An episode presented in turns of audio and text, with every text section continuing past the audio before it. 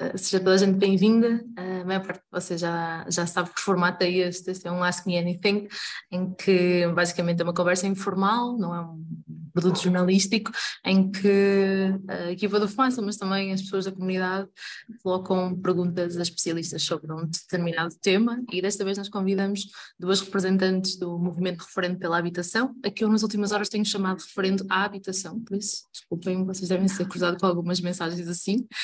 Um, então, é, temos a Ana Gago, que é ex-residente em Alfama, uh, fez um mestrado sobre alojamento local e gentrificação, uh, mestrado em Geografia e está agora no doutoramento e ela também nos vai falar um bocadinho sobre a, sobre a área no doutoramento, que tem muito a ver com, com habitação. E também a Raquel Sertora, que é residente da Graça, por sorte, estudante de pós-graduação em Direitos Humanos e trabalha numa loja cujos clientes são maioritariamente turistas.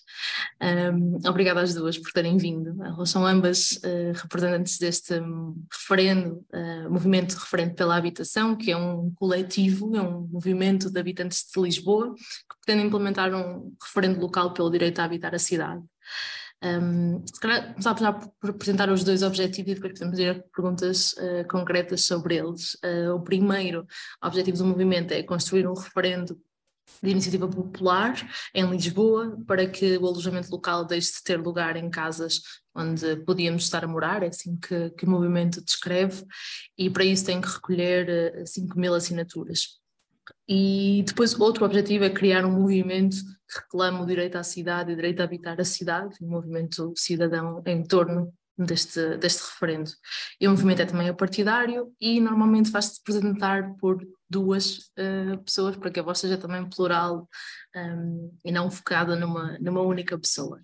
Uh, se calhar começava eu com uma pergunta e depois sintam-se à vontade para levantar a mão, simplesmente ligar o microfone e fazer perguntas. Um, ehm, eu queria começar por vos perguntar, Ana, a Raquel, quem quiser, um, para explicarem porque é que o vosso uh, referendo pela habitação é um referendo ao alojamento local. Avance, Raquel. Vai, vai Ana, vai, vai. Depois, se quiseres dizer mais alguma coisa, sim, sim. acrescentar. Uh, olá a toda a gente, obrigada pelo convite também. Uh, porque é que o referendo vai ser sobre alojamento local? Primeiro, porque queríamos, começámos este movimento porque descobrimos que existia esta ferramenta do referendo por iniciativa popular, local. Por acaso nem sequer sabíamos que existia, havia muita gente, ficámos surpreendidos, e nunca foi usada em Portugal, o referendo por iniciativa popular. Só que um referendo por iniciativa popular local tem de ser sobre qualquer coisa que uh, o município possa uh, resolver seja, qualquer hum. competência da Câmara Municipal de Lisboa, neste caso. E nós queríamos fazer alguma coisa com esta ferramenta da democracia, que nunca foi usada, sobre habitação. Queríamos que fosse sobre, que nos levasse a ter o direito a habitar a cidade. Então estivemos durante muito tempo a discutir que perguntas poderíamos levar a referendo. E depois de muitíssima discussão, chegámos à conclusão que poderíamos referendar sobre o alojamento local porque a maioria das, um, das dos fatores de, da habitação são de competência nacional. E ainda até discutimos se poderíamos fazer um referendo nacional, mas achámos que não teríamos força. Porque a ideia, como introduziste, Margarida, não é só termos um referendo e conseguirmos ganhar o referendo, que já é um projeto bastante uh, megalómano, se calhar. Mas também é criar movimento criar ou co-criar, porque ele já existe, uh, co-criar movimento com, com outros coletivos que já existem para, de facto, conseguirmos uh, habitar a cidade de Lisboa. Queres acrescentar, Raquel, se calhar?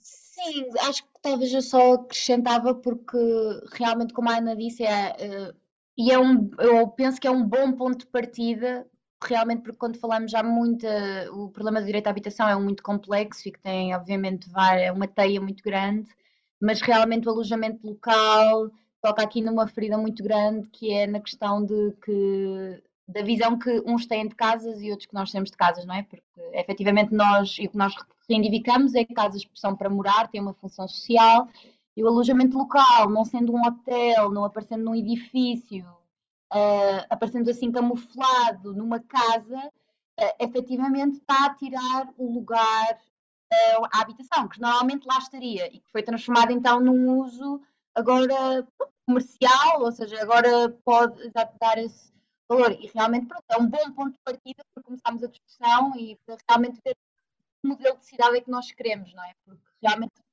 como está pelo menos Lisboa, claramente a cidade, não sei, pelo menos vejo os poderes, os poderes autárquicos e institucionais estão a ver um desenvolvimento que não é compatível com o que os cidadãos querem.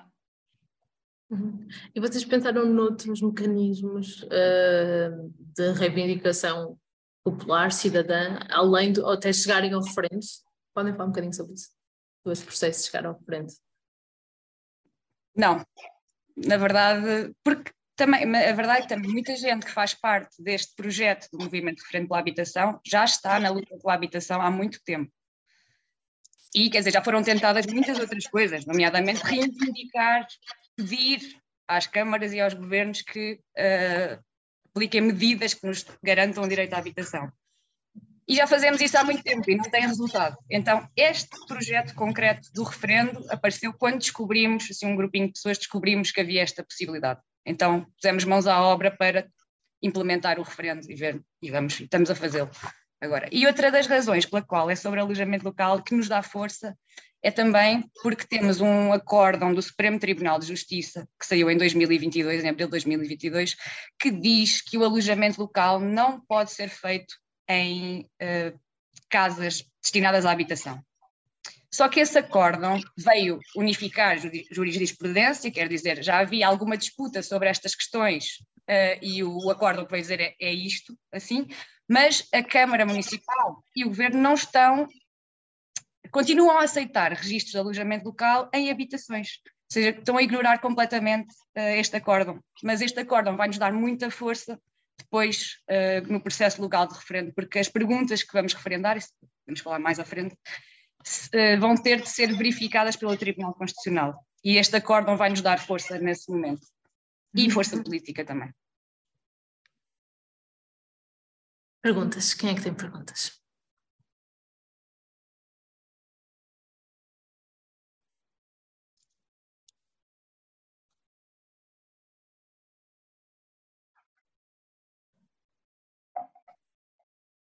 Força, Ricardo. Estava à espera que me salvasse deste silêncio. Olá, boa noite a todos e a todas. Uh, uma das perguntas que eu tenho tem a ver com, com a, a questão mesmo da pergunta. Vocês estavam a dizer que discutiram entre o grupo que se constituiu se essa pergunta, se essa, qual era a pergunta mais pertinente se vocês fossem fazer algo sobre a habitação e tinha que ser algo que fosse resolvível a nível local, uma vez que definiram que era a nível local que iam intervir. Um, a questão da opção do alojamento local era porque era mais fácil, era porque ia ter mais impacto, ou pelo menos numa primeira fase uh, lançar para a discussão e pôr as pessoas a falar sobre isto. Uh, a escolha foi essa, por esse motivo, ou porque isso também podia agregar de alguma forma não só as pessoas que, nomeadamente a questão da habitação, é mais premente para quem aluga casa, também é premente para quem comp comprou casa, mas uh, aí as, as questões são, são outras também. E se isso não, não poderia também ser uma ponte uh, entre as pessoas que alugam e as pessoas que compram casa, porque o alojamento local não tem uh, uma boa imagem menos para as pessoas que habitam não é? nos prédios onde o alojamento local existe. Eu lembro-me de ter, quando assinei a petição, uh, portanto, para, o, para o referendo, foi na ajuda e depois estive a falar com uma das pessoas do vosso movimento na altura e estava a perguntar como é que estava a correr e ela disse que estava a correr bem e depois disse, ah, e como é que é nas áreas da cidade, vocês estão divididos por áreas e ela depois disse, pronto, quando o movimento nasceu, que eu acho que foi na zona de Arroz, é? Das pessoas, e, e depois ela disse que eventualmente também estavam com muita gente em áreas da cidade até mais rica, Campo de Ourique e não só, porque de facto essas pessoas não queriam ter alojamento local nos prédios onde residiam, apesar de ser zonas ricas. uh, grupos socioeconómicos mais, mais favorecidos, assim. Portanto, queria perceber qual era, porquê, então, sobre alojamento local. Uh, e era isso, pelo menos para Obrigado.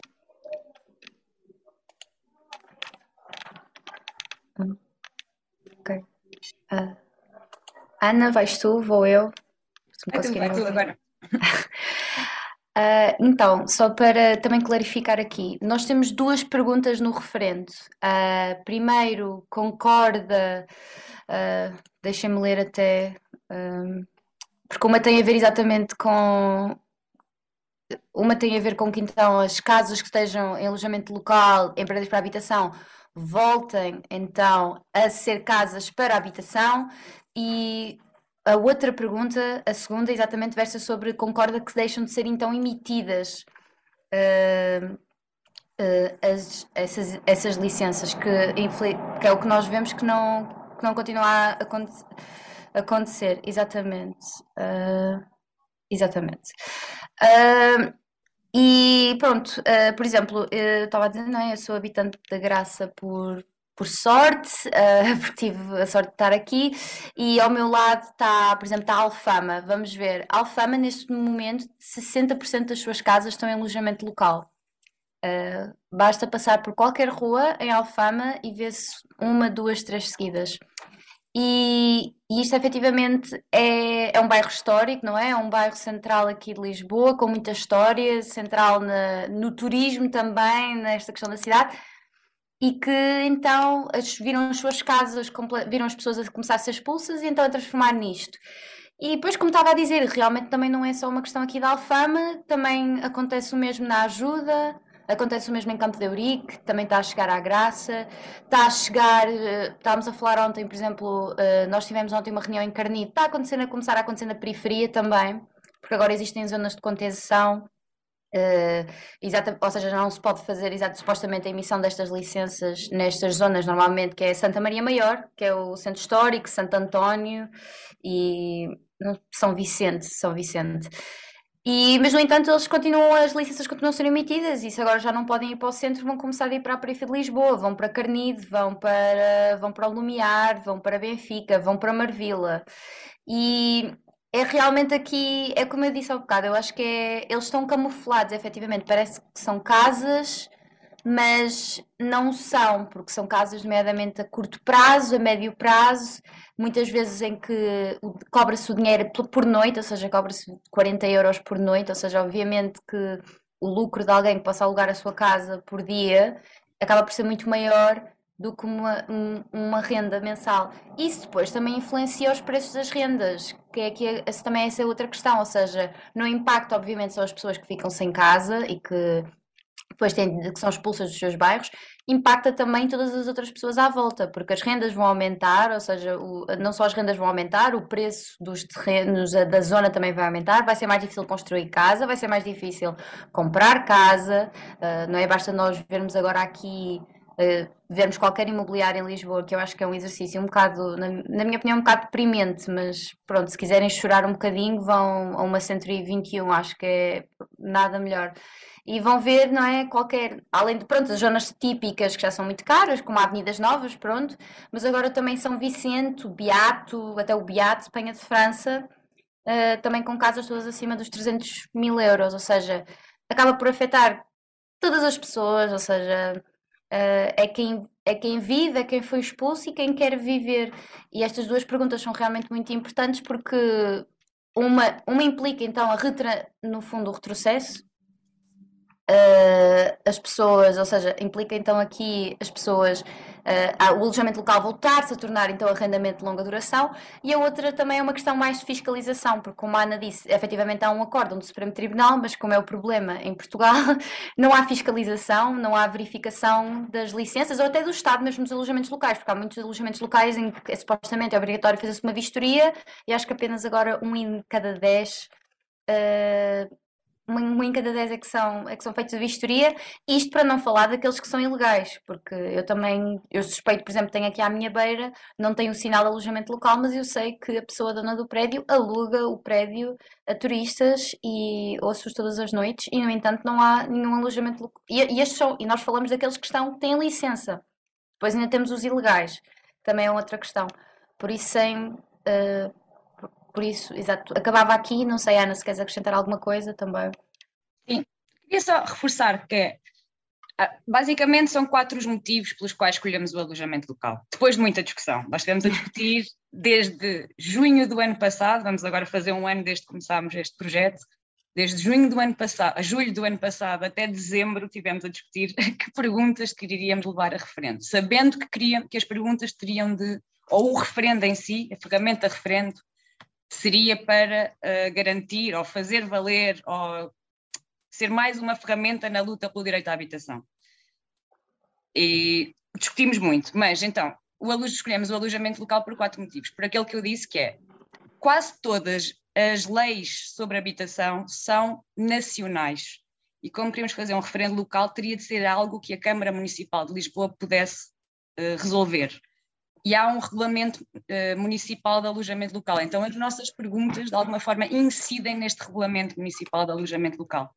Portanto, a Câmara, podemos alterar esse regulamento, as perguntas são sobre isso, alterar o regulamento e isso passa a ser competência da Câmara. Uh, depois, por causa do acórdão do Supremo Tribunal de Justiça, de que já falei. Depois, porque de facto, o alojamento local é um problema enorme em Lisboa. Há mais de 20 mil registros de alojamento local, como a Raquel já disse e a Margarida também referiu. Há bairros depende de como é que se fazem as contas, mas que têm entre 50% a 70% do parque habitacional está registado como alojamento local, ou seja, está a ser usado para alojamento turístico. Isto é um problema brutal causa uh, o aumento das rendas, como a Raquel disse, uh, houve despejos por causa disso, uh, e depois, a outra razão é porque isto não, altera, não afeta só o direito à habitação, mas afeta o direito ao lugar, ao bairro. Uma pessoa, mesmo as pessoas que não foram expulsas destes sítios, e também acho que Ricardo referiste, as pessoas que não foram expulsas destes sítios ficaram isoladas nestes sítios, com bairros que foram totalmente transformados para consumo turístico. Isto também é uma coisa que nós estamos a questionar e a dizer: não é esta a cidade que queremos, não queremos viver numa cidade que é igual a tantas outras cujas relações de vizinhança se perderam, em que não haja espaços, até casas coletivas, como coletividades também estão todas a fechar, porque está tudo a virar-se para o turismo, em que não há espaços de convívio, em que o espaço público está completamente superlotado por uh, excursões turísticas, é consumo turístico, também questionamos isto, este tipo de cidade, dizer que não queremos viver numa cidade assim. Então, uh, pronto, são estes quatro motivos do alojamento local, sendo que discutimos muitas outras hipóteses, mas nenhuma, uh, nenhuma ajudando. E não sei se líamos mesmo as, as, perguntas, se calhar. Sim, sim, acho que sim, eu só sintetizei, mas assim fica mais, ainda mais credível. Ah, mas não estou a conseguir ver aqui. Mas ah. pronto, não sei tocar, porque elas são, são não são também têm de ser as perguntas, há regras, que é um alojamento, eh, um referendo local só pode ter, ou pode ter até três perguntas, desde que sejam todas sobre o mesmo tema, e tema queria dizer, não podiam ser dois temas de habitação diferentes, tinha de ser tudo sobre o alojamento local, eh, e nós escolhemos ter duas, sendo que uma é para o passado, outra é para o futuro. Uma é para tirar as, as licenças que já existem, os registros já existem, que é concordem em alterar o regulamento municipal do alojamento local para que no prazo de 180 dias a Câmara Municipal de Lisboa uh, uh, Sim, eu tenho aqui convoca a uh, nulidade dos registros de alojamento local, é uma coisa assim. Não? Sim, ordenar o, o, cancelamento dos alojamentos locais registados em imóveis destinados à habitação. Exato. E a outra é para que não possam ser emitidas novas. Exatamente. Uhum.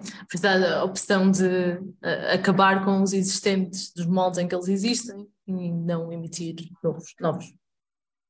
Exatamente. Uma coisa? Sim, queria só uh, acrescentar uh, mais uma coisa, espero não estar a, roubar muito tempo às outras perguntas, que era, e partindo do princípio que, ok, tínhamos o referendo, ganhávamos, não é? Por assim dizer, um, queria só depois perceber o processo, ou seja, a Câmara uh, era obrigada, portanto, a executar uh, portanto, as decisões do, do referendo, e, portanto, seja reverter os existentes, um, não emitir mais licenças. Já não vou pelas questões jurídicas, depois não poderia haver questões de tribunal, de pessoas a alegarem que tinham direitos adquiridos. Não vou por aí.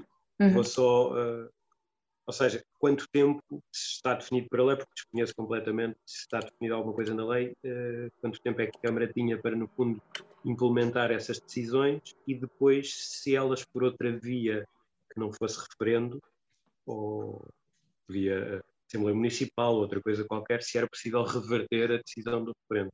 Só para tentar uhum. perceber e enquadrar, não sei se vocês também discutiram isso e na decisão da escolha desse instrumento também tiveram isso em conta. Obrigado.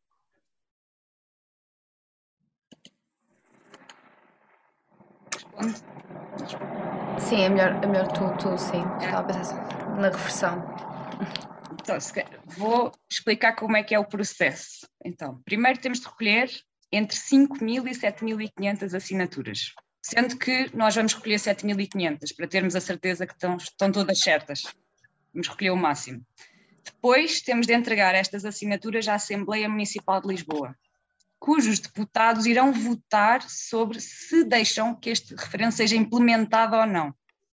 Supostamente não é um voto político sobre o teor ou o teor político das perguntas, será um voto sobre se faz sentido fazer um referendo sobre isto ou não.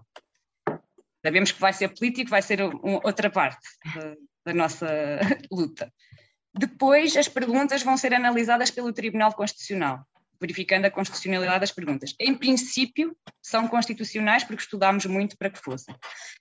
Depois, a Câmara é obrigada a, a implementar o referendo. E o referendo só é vinculativo, ou seja, a Câmara só é obrigada a fazer aquilo que nós quisermos, se ganharmos, a fazer cumprir as perguntas, se mais de 50% da população recenseada for votar o que é muita gente. Só nas autárquicas é que estas coisas acontecem, porque normalmente a abstenção é muito grande, então ainda vamos ter um grande trabalho para chegar a esta fase e conseguir que tanta gente vá votar e fique a saber que o referendo sequer vai acontecer, porque nós não somos uma máquina uh, de propaganda política com imenso dinheiro nem nada, então vai ser ainda vai ser dura a luta. Mas poderemos, se conseguirmos isso, sim, a Câmara é obrigada a implementar uh, o que nós queremos. E depois, ah, ah, e é por isso também que numa das perguntas a que nós pedimos para tirar, retirar os registros de alojamento local, temos lá um prazo. 180 dias. Porque senão a Câmara poderia protelar e não, quer dizer, podiam passar 5 anos, na verdade, e a Câmara não cumprir. Por isso é que temos lá o prazo de 180 dias. Se ganharmos, a Câmara tem de fazer aquilo no prazo de 180 dias. Só, só, mais uma coisa para clarificar e obrigado pela explicação, fiquei parecido. Depois, a seguir a esse processo, a Câmara pode de alguma forma, ou seja, no fundo, reverter a situação da decisão do referendo, ou ele fica estático e só depois com outro referendo é que, é que poderia reverter portanto, o, o primeiro referendo, por assim dizer. Qual era o mecanismo? Isto é para tentar perceber, porque podia acontecer por iniciativa, que é o que acontece, iniciativa de decisão político-partidária, eh, haver um regulamento da Câmara que, portanto, instituía essas coisas, mas via, via, via partido, portanto, via Assembleia Municipal ou Executivo da Câmara, e depois vinha outro partido e alterava, portanto, esse regulamento e revertia a situação. Portanto, o, se eu bem percebi, é o referendo garante que, independentemente dessa uh, mudança político-partidária, teria que se manter. Eh, é só para tentar perceber como que desconheço. Portanto, era só para tentar perceber essa situação. Não sei responder a isso com total certeza.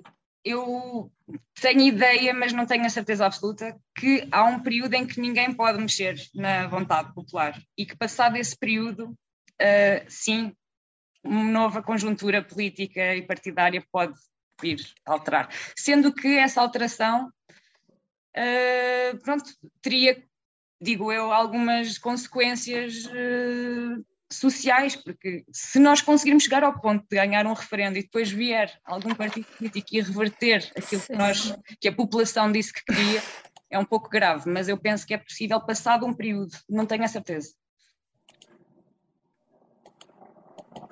Tiago, queres ir tu? Penso que tinhas colocado a mão primeiro. Obrigado. A minha pergunta vem no sentido de, de, de duas formas. Primeiro, perceber se, se meter em questão uh, a linha de ataque ser mais pelas casas de lutas, por, uh, por não ser provavelmente politicamente tão uh, polarizado como será com, com habitação local, porque o extrato social em que se aplica é muito maior. Há pessoas que, mesmo assim, provavelmente trabalham para outras pessoas que dependem desse vencimento de cuidar de casas de trens. Uh, e as casas de lutas continuam a ser um problema e vimos, mesmo assim, a existência dessas casas serem utilizadas noutras alturas, como no PREC, para simplesmente ocupar as casas. Uh, é uma questão de números, é uma questão de, de antepassado político que vocês veem que será mais vantajoso ou mais fácil? Porque a minha questão é, eu estaria do vosso lado, não tenho a certeza se, por exemplo, o grupo que aqui está, todo votaria unânime, uh, só mesmo este grupo, e depois metendo isso numa escala de uma, de uma... Primeiro, é uma luta de classes, vai logo começar a ser. Porque, obviamente, eu sei que isso há um, enormes investidores, que não é só as pessoas de classe média alta, que têm uma segunda e terceira casa de, de, dessas, mas também grandes investidores até estrangeiros.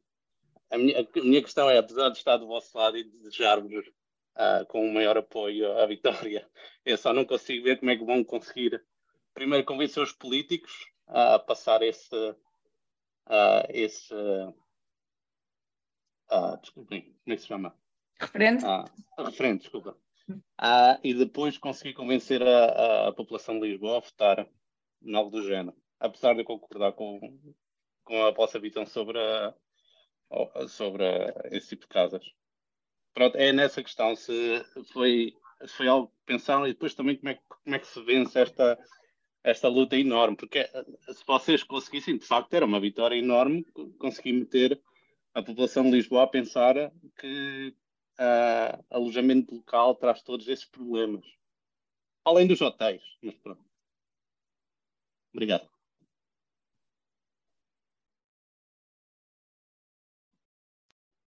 Vá. Ana, começas tu, começo eu. Começa, vai, vai. Exato, fazemos tu acabas, eu começo. Ok. Não, não. Uh... Só para acrescentar sim, uma sim. coisa.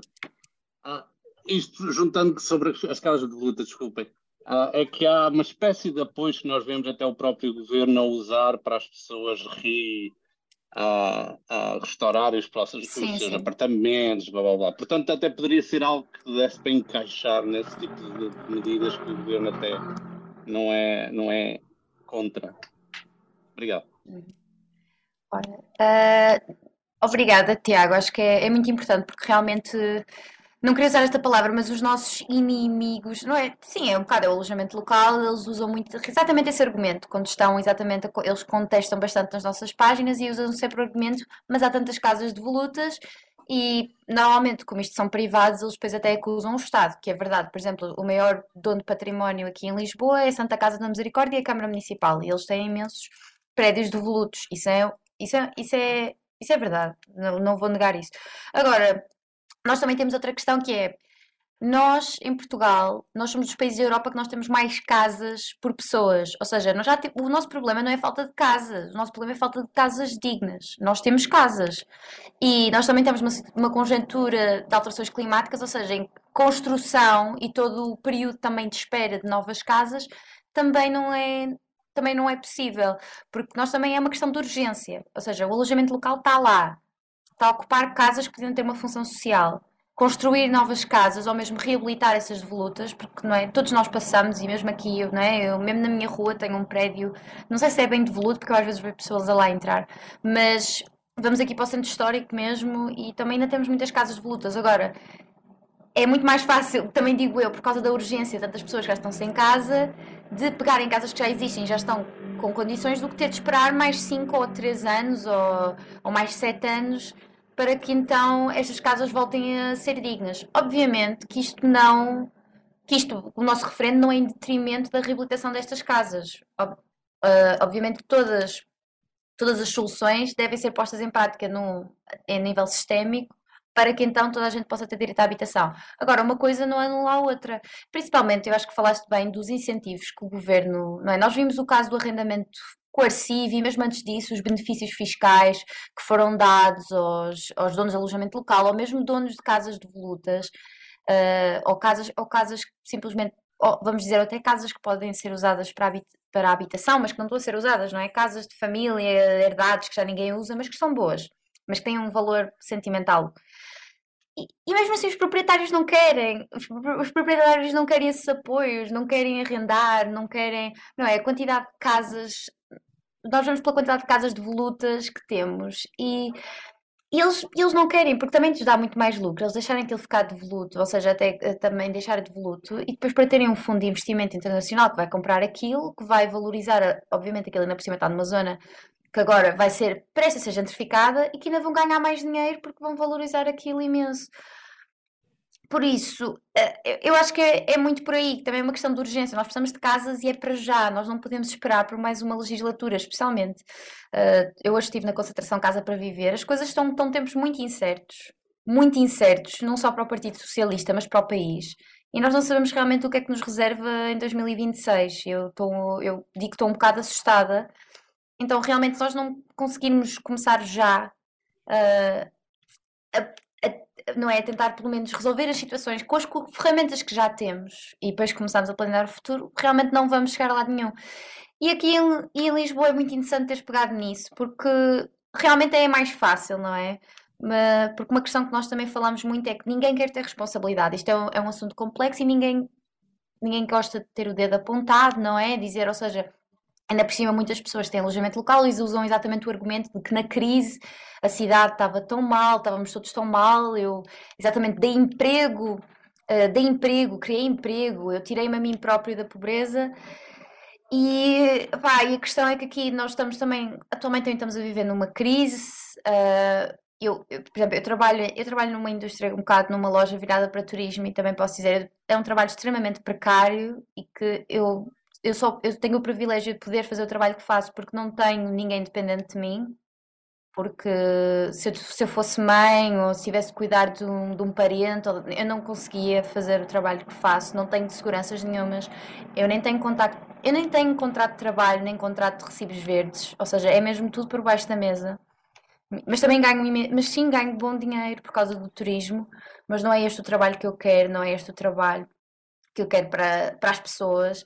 Muitas das pessoas que também trabalham em turismo nem habitam, já nem podem habitar em Lisboa. Eu, eu vejo, por exemplo, as lavandarias dos tuk-tuks. Às vezes, quando apanho o autocarro que vai dar à estação de metro, as pessoas apanham o autocarro para depois ir para o metro, para depois irem para a sua casa, que também já está a ficar muito cara para pagar. Eh, e então, realmente, aqui também, depois, é, é, essa é outra questão do trabalho, também também que trabalho é que nós, como a Ana disse aqui, é, é reclamar o direito ao lugar, é reclamar o direito ao lazer, também é reclamar, é que também acho um bocado o direito ao trabalho. É no fundo reclamar estes direitos já estão a ser negados há muito tempo. E, e, e, o que eu acho irónico, porque nós portugueses temos, não é? Nós somos vistos como muito não planear as coisas e fazemos as coisas muito na hora, em cima do joelho. Uh, mas nós agora finalmente temos então esta temos uma ferramenta que nos permite fazer as coisas não em cima do joelho, porque isto também foi planeado, mas que nos permite, pelo menos já agora, recuperar algum, as casas, não é? E as pessoas ainda estão a teimar que não, temos de construir mais, temos de. Uh, temos de construir mais. Ainda por cima em Lisboa, que Lisboa é o exemplo perfeito como construir mais levou muitos problemas, porque todas as pessoas que moram na Portela, que é à beira do aeroporto, queixam-se do barulho também. E as próprias casas, ou seja, eu vejo os sítios, e depois uns sítios onde estão a construir casas também são sítios que estão longe de transportes públicos. Os próprios, a própria geografia da cidade também influencia aqui muitas coisas. E, uh, e, mas o nosso discurso, infelizmente, tem muita gente tem se identificado com ele, obviamente tem toda a gente, nós próprios no MRH somos todos, temos, obviamente, temos a mesma, temos opinião em muitos assuntos, mas nem em todos. Mas realmente, mas sim, mas eu acho que é preciso chamar as coisas pelos nomes. Nós temos um bocado desse problema aqui em Portugal, mas é, é sim, é uma luta de classes, não, não podemos negar, porque uma coisa que nós também falamos muito no MRH é isto é um problema. As pessoas da classe trabalhadora, as pessoas mais pobres, já têm este problema de habitação há anos. Já é sistémico, já vem, já vem antes do pré, que vem antes do 25 vem, já vem desde o já vem desde a monarquia, não é? E estas pessoas sempre, sempre reivindicaram, sempre lutaram, e, e, mas nunca foram ouvidas. Agora a questão é que o problema chegou à classe média, não é? Chegou a, a jovens licenciados, chegou a médicos, chegou a famílias, e, e, de repente, então, nós agora que já, como estamos a ver o nosso, supostamente, aquilo que nos tinham prometido, não é? Esta promessa de educação e de, da qualificação que nos iria trazer melhores condições de vida e não trouxe, é que então, pronto, estamos a, a perceber-nos que oh, se calhar uh, há aqui um problema. E eu acho que muita gente identifica-se também com esta história. E, e mesmo aqueles que até. Também já tive pessoas mais privilegiadas que já estão numa situação em que, por exemplo, são donas de casa e que, mesmo essas, querem o referendo, concordam com a estreia da habitação, porque percebem que a cidade tem de ser construída por quem a habita, não por quem apenas a visita ou apenas consome. Uma cidade é mais. não é um produto para consumir. E eu vejo muito isso aqui, então na graça, não é? Eu, não é? Quando apanhar o elétrico aqui é impossível, porque é uma visão completamente diferente do que é que é a cidade e para que é que serve o transporte público. E infelizmente muitas pessoas mais velhas uh, até assinam o referendo porque exatamente querem esse futuro melhor para os seus netos, querem realmente uma cidade de memória, de convivência e percebem que o alojamento local é um entrave a isso. Claro que sim, é, nós percebemos que na, este discurso não funciona com toda a gente, uh, mas acho que a mensagem base está lá e, e, quem se importa, ou pelo menos quem está disposto a ouvir e depois realmente uh, também tem este espírito solidário com outros, também então compreende que se não for por ele é pelo menos pelos outros.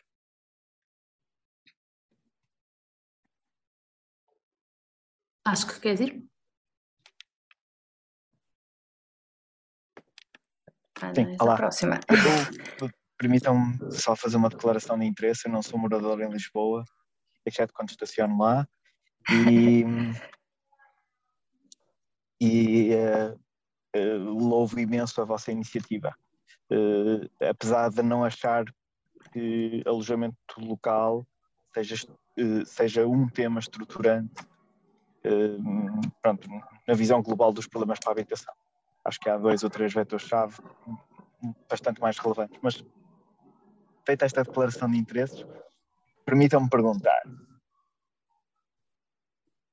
se nós temos uma lei fundamental que diz que, que, todo cidadão tem direito a uma habitação condigna para si e para a sua família. Se nós temos o órgão máximo de jurisdição do país a afirmar que em propriedade horizontal não podem haver fogos que sejam alojamento local.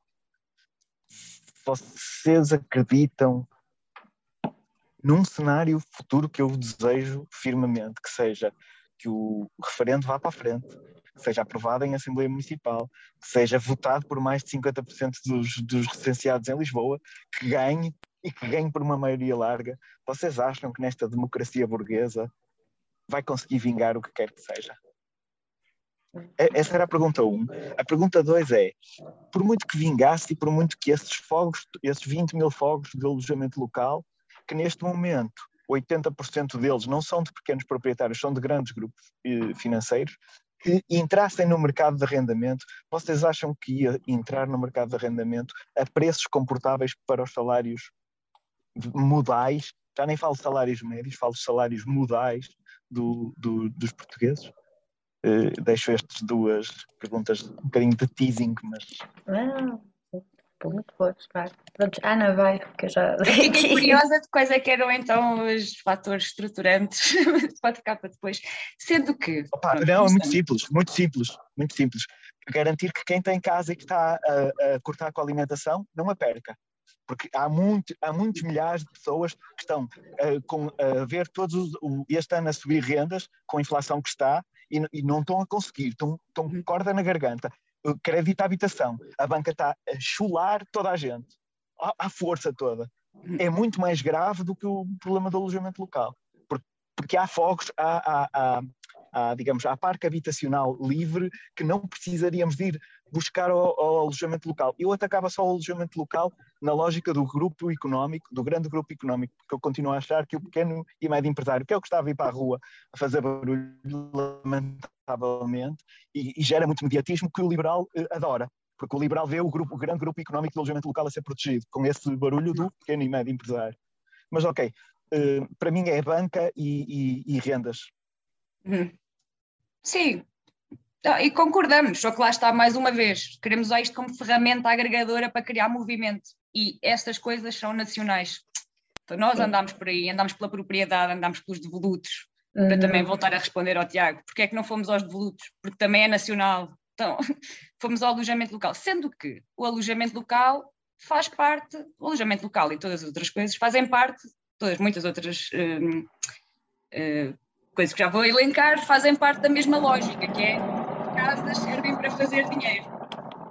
Em primeiro lugar, antes de servirem para as pessoas morarem. O alojamento local é mais uma destas peças. Como os vistos gold, os residentes não habituais, benefícios fiscais ou investimento por fundos imobiliários, etc, etc. E depois os sintomas são, há estas coisas, há este interesse imobiliário, sintoma, eh, a violência brutal, que são os despejos e as pessoas não conseguirem pagar as rendas, porque, porque as casas servem para fazer dinheiro. E o alojamento local está neste, neste pacote. E não só está neste pacote, como funciona depois em ligação com estas coisas, que é, neste momento, como estavas a dizer, Vasco, também, mas o que funciona basicamente assim. Um investidor chega, compra um prédio inteiro, que ou já foi despejado de inquilinos pelos interiores proprietários para vender mais caro, porque um prédio vazio vale mais do que um prédio habitado, porque as casas valem, servem para fazer dinheiro, mas este comprador compra, pode fazer umas obras ou não, depois vende as frações de apartamentos a vistos gold, a residentes não habituais, ao que seja, a, quem, a investidores individuais, e ao mesmo tempo contrata ou também faz parte de empresas de gestão de alojamento local. O que nós temos agora são é, é isto estar tudo ligado, que é o investimento imobiliário com obras que tiveram benefícios fiscais porque fizeram obras de reabilitação, uh, depois vendem a fração para visto gold e o visto gold só se interessa de ficar com a cidadania e com o cartão para poder andar uh, e ter conta bancária na União Europeia, nem sequer vem para cá habitar e ainda lucra com o alojamento local que uma empresa, qualquer gestão de alojamento local, faz por ele. E tem dá flexibilidade porque está a lucrar ao mesmo tempo com o alojamento local e a qualquer momento pode voltar a vender vazio.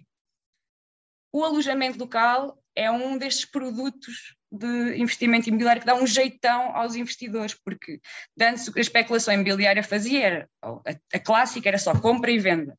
Agora o que eles fazem é compram enquanto não vendem de novo na especulação imobiliária clássica de comprar barato e vender caro, vão fazendo dinheiro com o alojamento local e depois voltam a vender vazio porque não têm inquilinos, é muito mais fácil, não têm de estar com problemas de contratos de arrendamento, etc, etc.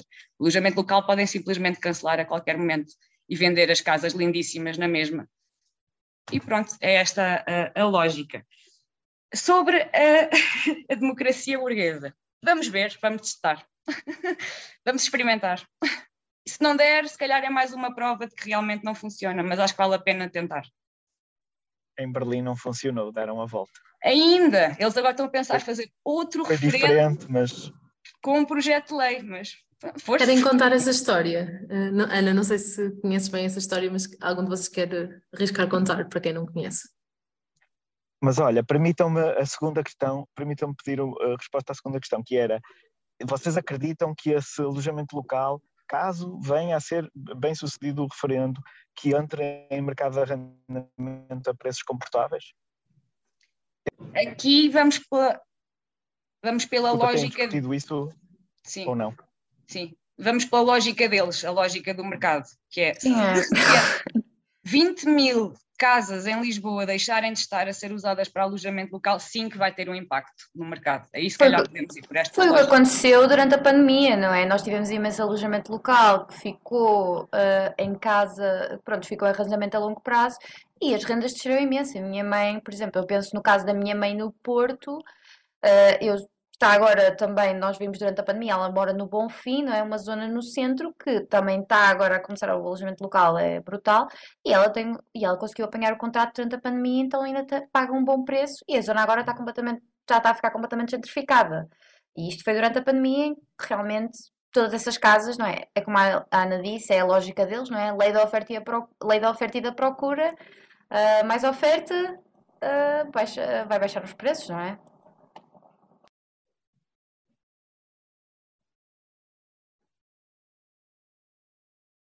Alguém quer arriscar só contextualizar sobre a experiência de Berlim? Não sei se alguém está super confortável com isso. Senão eu vou pesquisar e já trago coisas. Queres, Raquel? Posso? Nós sabemos.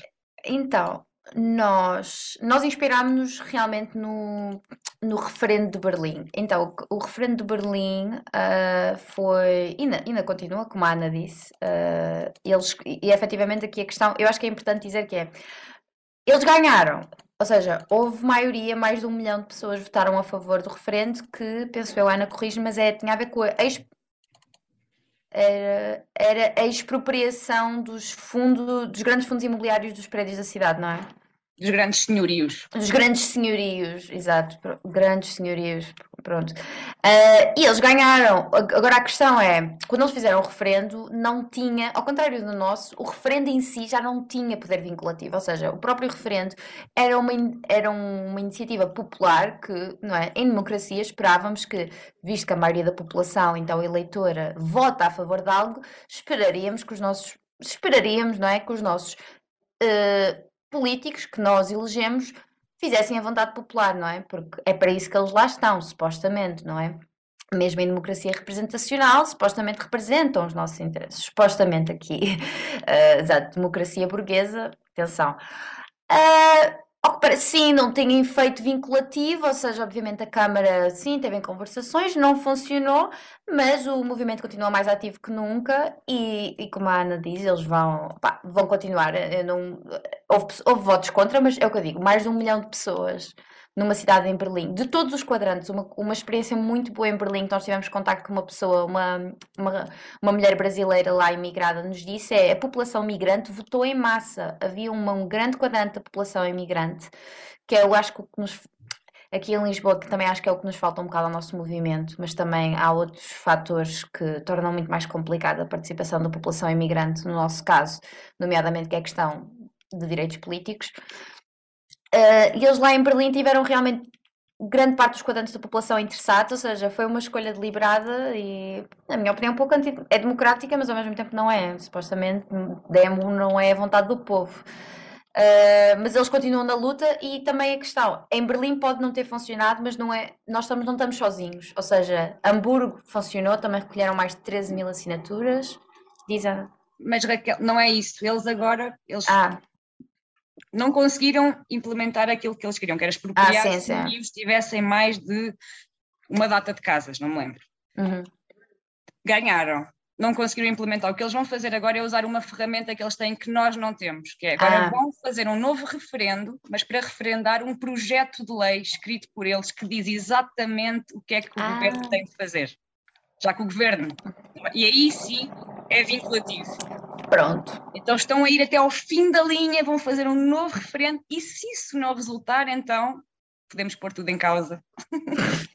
Exato, mas ainda há, exato, mas é, pronto, mas é, exatamente, mas é como a Ana disse, realmente, não estamos, e eu acho que é importante é isto, há uma luz ao fundo do túnel, é verdade, não, aqui é um bocado também, temos de ser um bocado otimistas, mas é isso, eles vão até ao fim da linha, e é o que eu digo, não é só Berlim, agora é Hamburgo. Nós estivemos a falar também, Florença vai fazer um, Florença também quer fazer. No caso deles, não é um referendo, também, no caso, eh, ajuda, mana, porque eles é, tem a ver com o urbanismo, tem a ver com o urbanismo, também tem a ver com o alojamento local e residências de luxo, uh, mas também é junto à Câmara também é junto dos poderes políticos e, e também e pronto, e depois tudo o que se faz também em Barcelona, no Sindicato de Inquilinas, também em Madrid, principalmente também temos de ver que isto é um problema muito específico da Europa do Sul. Uh, nós, as nossas, porque depois aqui, uh, Berlim, obviamente aqui, mas estão a ver, a expropriação de grandes senhorios, depois nós aqui na Europa do Sul temos outros problemas, nomeadamente uh, um governo muito centralizado, uma situação de pobreza uh, não é quase sistémica, não é? Itália, Espanha, Portugal, já, já temos isto há décadas, não é? Uh, sempre tivemos um bocado atrás. E também um bocado, no caso português, ainda mais difícil às vezes para nós, é um bocado falta de cultura cívica e democrática, porque somos só, uma, somos só democracia, vamos fazer 50 anos, não é? E mesmo assim, nestes 50 anos já vemos as ameaças que se, que se propuseram nestes últimos anos. Mas Uh, mas é... Desculpa interromper-te, Raquel. Só, sim, só sim. para dar um dado muito de 20 segundos. Berlim claro. correu o risco, ao, ao fazer a pergunta da forma que fez, de colidir com outro, outro framework legal. E, pelos vistos, pelo que eu pude perceber da intervenção há bocadinho da Ana, vocês tiveram muito cuidado na formulação sim. da pergunta. Ah, Isso é um dado sim. importante para vocês. Sim. Porque depois os próprios políticos defenderam a ideia que a expropriação estava a colidir com a propriedade pois. privada e não sei o que, e deram a volta. Portanto, ah. ter cuidado na pergunta e ter cuidado na constitucionalidade da pergunta é um passo importante e é.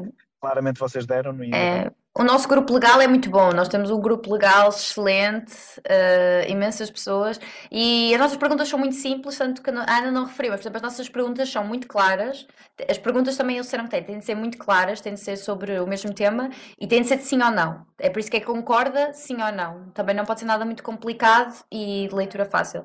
E nós estamos sempre atentos, mesmo na entrega de assinaturas e na recolha, também sempre atentos a quem é que, como é que as pessoas assinam, porque nós também temos, por isso realmente nós também temos esse cuidado comunidade. Pronto, e é isto, como estamos em, também em comunidade, aqui em, em, comunidade de sororidade uns com os outros, também, pronto, aprendemos exatamente também desses erros de uns dos outros. João, acho que és tu, quer dizer. Olá, eh, eu identifico-me com a, com a luta pelo direito à habitação condigna. Acho que, que o controle do alojamento local é uma das frentes e, e, acredito, acredito como vocês, que vai ter um impacto no mercado. Uh, tenho uma dúvida que é, eu não sei quanto tempo, se é que há um tempo definido entre o referendo ser aprovado e depois ser feito. E, e como é que vocês pensam fazer a mobilização? Uh, sendo que eu acho que é muito difícil uh, a taxa de abstenção que tem que ser cumprida.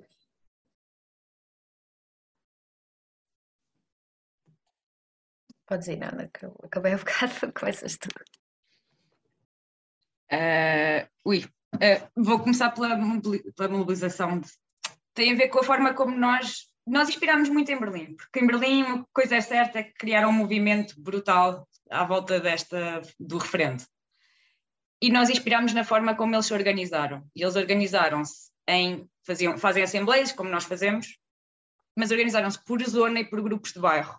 E nós estamos a fazer o mesmo. Estamos a criar grupos de bairro em que são pessoas que queiram só recolher assinaturas, mas criar campanha nos bairros uh, o possa, possa fazer e criar movimento nos bairros. E esperamos assim, desta, através desta forma organizativa, conseguir criar campanha para ganhar o referendo. Vai ser difícil, mas o processo também ainda é longo, ainda vai demorar.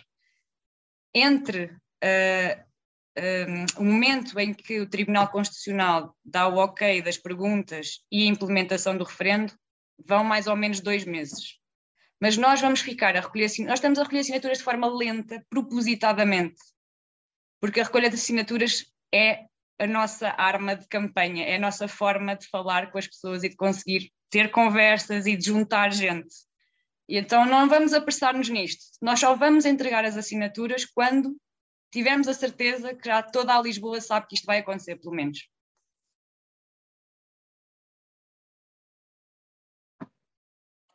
Sim, é, realmente é, é difícil, porque é, é um projeto partidário, mas é político. E acho que poucos de nós dentro do movimento, nem toda a gente, mas é assim, eu falo por mim própria, eu nunca tive experiência política, vá, talvez a associação de estudantes no, no, no secundário, e mesmo assim, pronto, já era certo que íamos ganhar.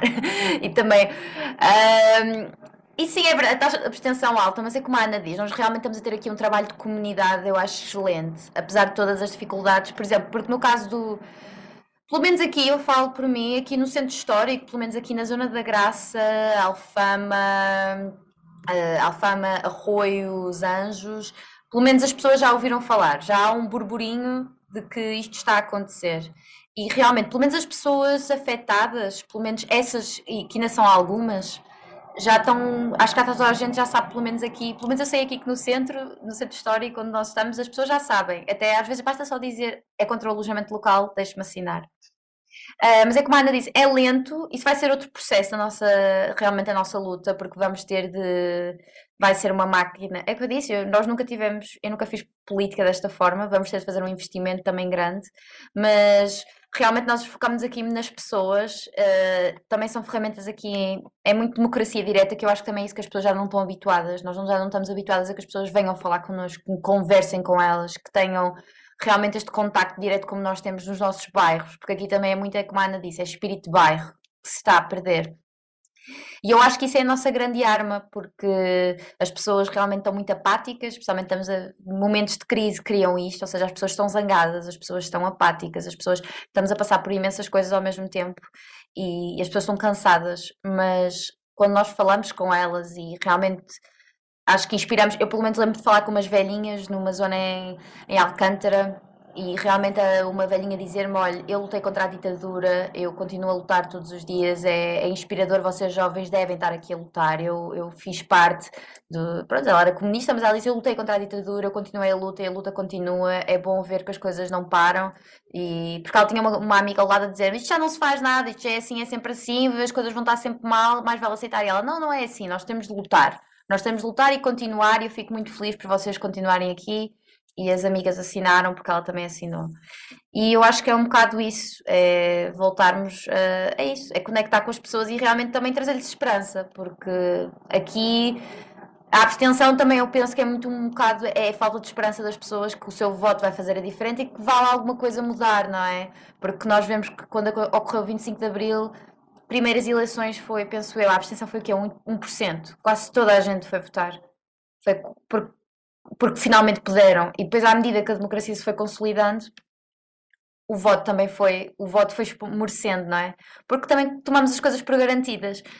E também penso, é por também, exatamente, porque também tomamos as coisas por garantidas, que esquecemos a luta daqueles que vieram antes de nós e a luta daqueles que também continuam, que chegamos a esta situação, não é? Por isso acho que nos cabe a nós aqui continuar esse espírito e continuar isso e continuar a luta e mostrar às pessoas que que vale a pena, eu acho que é, porque a pior arma que nós temos neste momento e que é exatamente os grandes senhorios, as grandes empresas, toda, todas as pessoas, os maus, entre aspas, eh, querem é que nós, porque uma pessoa apática, uma pessoa indiferente não vai fazer nada, não, não vai querer mudança e não, não se importa e vai deixar as coisas estar.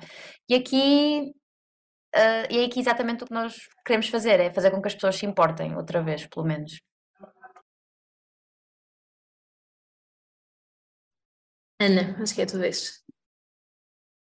Olá a toda a gente. Uh, eu vivi três anos em Berlim, então passei um, a fase de recolha de assinaturas do, do referendo. Uh, sobre aquilo que estava a dizer, uma coisa é, o número de casas eram, são empresas que têm mais de 100 mil imóveis. Então é uma realidade que é bastante diferente daquela que temos em, em Portugal, porque são em, empresas gigantescas, numa cidade-estado com uma dimensão, dimensão, também bastante diferente da até a própria organização administrativa que existe em, em, Portugal, não é? Por isso é que estamos aqui a falar de um referendo de Lisboa, mas Lisboa em si uh, precisa dos conselhos limítrofes e algo um, transformador seríamos pensar nesta área toda, porque a própria noção de vida de bairro em Berlim é muito diferente daquilo que nós temos aqui, porque Berlim, para todas as direções da cidade, há gente, há restaurantes, há cafés, há parques, um, é possível fazer isso, mas há também outra coisa que disseram que não, que não é correta, que é os imigrantes não puderam votar, os imigrantes puderam assinar, ou seja, foi tida em conta a, a opinião, o apoio de, dessas pessoas e foi registada, mas na verdade uh, aquilo não é reconhecido porque uh, o direito ao voto na, na Alemanha para os imigrantes acontece apenas nas eleições locais, que é uma diretiva europeia. Um, fora, fora, isso, as pessoas não, não, não podem votar e mesmo em questões de cidadania, a Alemanha até há pouco tempo obrigava a abdicar de cidadania original, não sei se será aqui a forma correta de dizer assim, mas a primeira atribuída. Um, e, e, pronto, eh, eh, há estes, estes entraves e, eu menciono porque é, o referendo tampouco foi a primeira iniciativa de Berlim para controlar as rendas. A Alemanha em si já tem um, outros mecanismos, eu acho esta conversa, né? há alguma já familiaridade com, com outras coisas, mas é um, um, caminho que se foi percorrendo e eu acho que uh, é, por um lado, muito bom ver pessoas que estão a querer fazer esse trabalho de comunicar com as bases, porque realmente durante meses uh, era muito forte a presença destas pessoas na, nas feiras de rua, no, nos parques, nas estações de metro, de, de, autocarro, que fosse, mas eram visíveis pela, pelas cores, pelos coletes. Um, ao fim de algum tempo a gente vai, vai se habituando, como qualquer ação que acontece na rua, que é, que é, que é onde as, as pessoas estão. E, e com isto, eu não tenho bem uma pergunta, eu queria dar, dar esta este contributo sobre, sobre Berlim, por ter visto a acontecer, mas acho que de resto também já falaram, como aquilo neste momento não tem bem um impacto, assim como Berlim tinha tido uma outra lei que esteve em vigor um par de meses e depois foi declarada pelo Tribunal Federal que, que não podiam tomar essa decisão a nível estatal apenas e obrigaram a reverter, que tinha havido um, um X de renda que havia um limite, então quem tivesse a pagar acima do limite simplesmente não pagasse, pagava até o limite. Um, e o que resultou que ao fim de sete ou oito meses as pessoas tiveram que pagar esse valor é? ou negociar com os senhorios. Mas pronto, só havia este processo e por último então, como eu não tenho bem uma pergunta, mas tinha um reparo, não, não é um reparo, tipo é só um comentário que eu notei umas palavras da Ana há pouco que era, nós, nós queremos que este referendo chegue a um ponto, ter as assinaturas que toda a Lisboa sabe que isto vai acontecer e na verdade as eleições são altamente, amplamente divulgadas, não é? As pessoas têm consciência quando existe um ato eleitoral uh, em Portugal, porque nós temos, pronto, alguns mecanismos de pôr tempo de antena na televisão, na rádio, há outdoors, uh, as pessoas de uma forma ou de outra conversam às capas de jornais e mesmo assim isso por si não, é? não, não, não combate a abstenção. Isto não é bem nem, nem um afronto, é só achei curioso porque que eu entrei aqui, bem, mas as pessoas sabem quando, quando vai haver e acho que aquilo que as mobiliza é consequência não é? de acreditarem que realmente aquilo é, é, é possível e vai acontecer. E eu acho difícil. Um, quando se está a pedir ao inimigo, porque, porque efetivamente uh, questões que nós falamos seja aqui no debate do alojamento local, vistos golds, etc., são decisões políticas que foram tomadas e nós conseguimos apontar no tempo, no, no, nos intervenientes. Uh, então também não é bem. Acho que a minha ideia final não é bem as pessoas, as pessoas não se interessaram, as pessoas não quererem votar, é porque realmente o sistema de certa forma está viciado a um ponto que hum, é difícil dizer-lhes, ah, aquele é o momento, o dia que se vai transformar a tua vida, porque nós marcamos aqui na agenda e achamos mesmo que é a, a partir dali. E, e, pronto, boa noite a, a toda a gente. E é isto, não tenho nenhuma pergunta, é só o comentário no ar. Eu aqui, não sei, se calhar sou otimista, mas eu acho que um referendo por iniciativa popular, que é uma, para referendar uma questão, uma, uma forma de democracia direta, quer dizer, era muito específico o que é que vai acontecer a seguir, quer dizer, não vamos eleger pessoas para depois fazerem coisas por nós. Tenho esperança e tenho, estou otimista de que isso vá, faça com que toda a gente vá votar. De repente é uma coisa nossa, que, que nós queremos que aconteça. Eu espero que sim caso contrário, pronto, mas vamos experimentar, é isso. Sim, eu tam... Sim, eu concordo com a Ana, também se calhar sou otimista, porque também é isso, é, é nós, somos nós, não são eles, são pessoas que nós conhecemos, são pessoas que nós falamos, é, é, é no... somos nós, é pelo menos para ouvir a nossa opinião, e eu acho que é um abanão que nós precisamos, também é como eu disse, a nossa cultura democrática ainda é muito pequenina, nós não temos, vai ser o primeiro da iniciativa popular em Lisboa, exato, em Lisboa, porque acho que já houve outros em Portugal. Não, é o primeiro de Portugal, não é? Iniciativa popular em Portugal. Ah, ainda por cima, acho que é realmente ficar com os olhos nisto e também realmente pronto, reclamar exatamente o direito, os nossos direitos, uh, os nossos direitos, que eu também acho que a conjectura em que nós estamos agora é, é muito incita, incita a isso, não é? Porque realmente nós também, eu acho que nós vemos isso pelas alternativas que as pessoas estão a recorrer para exatamente aqueles que prometem mudar, mas que são mais do mesmo e ainda pior, não é? Acho que já sabem quem é que eu estou a falar, cujo nome não deve ser pronunciado, não é?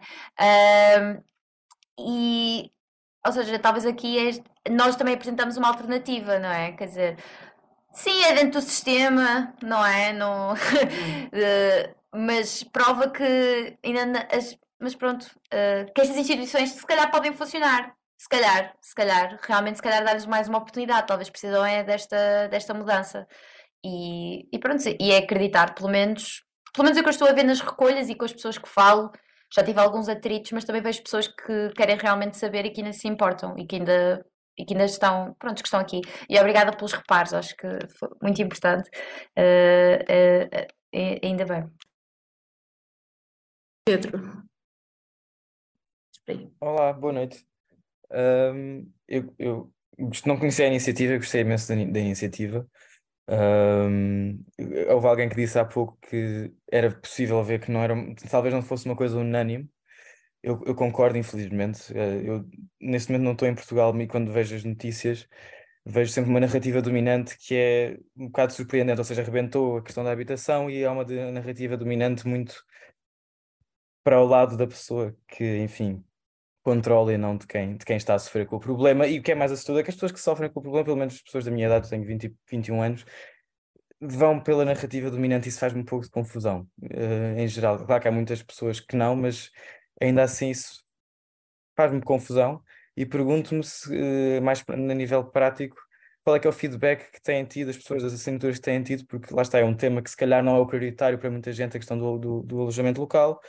Uh, se for as pessoas mais novas que têm falado, são à partida as que estão a sofrer mais com esse problema, que são bastante uh, estão receptivas, uh, ou não, porque também uma coisa que foi engraçada, e há bocado acho que foi a Raquel que disse, é que as pessoas de idade estão super, são mais sensíveis do que se calhar até pessoas mais novas, e, e são pessoas que já têm as, as, suas casas, porque não sofreram a gentrificação, não é? E, portanto, ainda têm as suas casas, e se calhar os, eh, os avós estão mais, estão mais a, uh, enfim, conheceram uma cidade que já não é a mesma, é uma, uma comunidade que já não existe, e se calhar são mais interventivos até do que os próprios netos, isso pelo menos assusta-me. Não sei se isso é uma realidade, eu não, lá está, eu não estou em Portugal, eu vivo na Holanda há dois anos, e que é um país que, enfim, também sofre muito da habitação, mas é um país que nos anos 60 até os anos 80 teve o que nós tivemos, estamos a ter agora, pronto, em contexto diferente, internacional, mas teve um movimento de, de ocupa muito forte, ou seja, a, a questão popular uh, teve impacto, não é? Claro que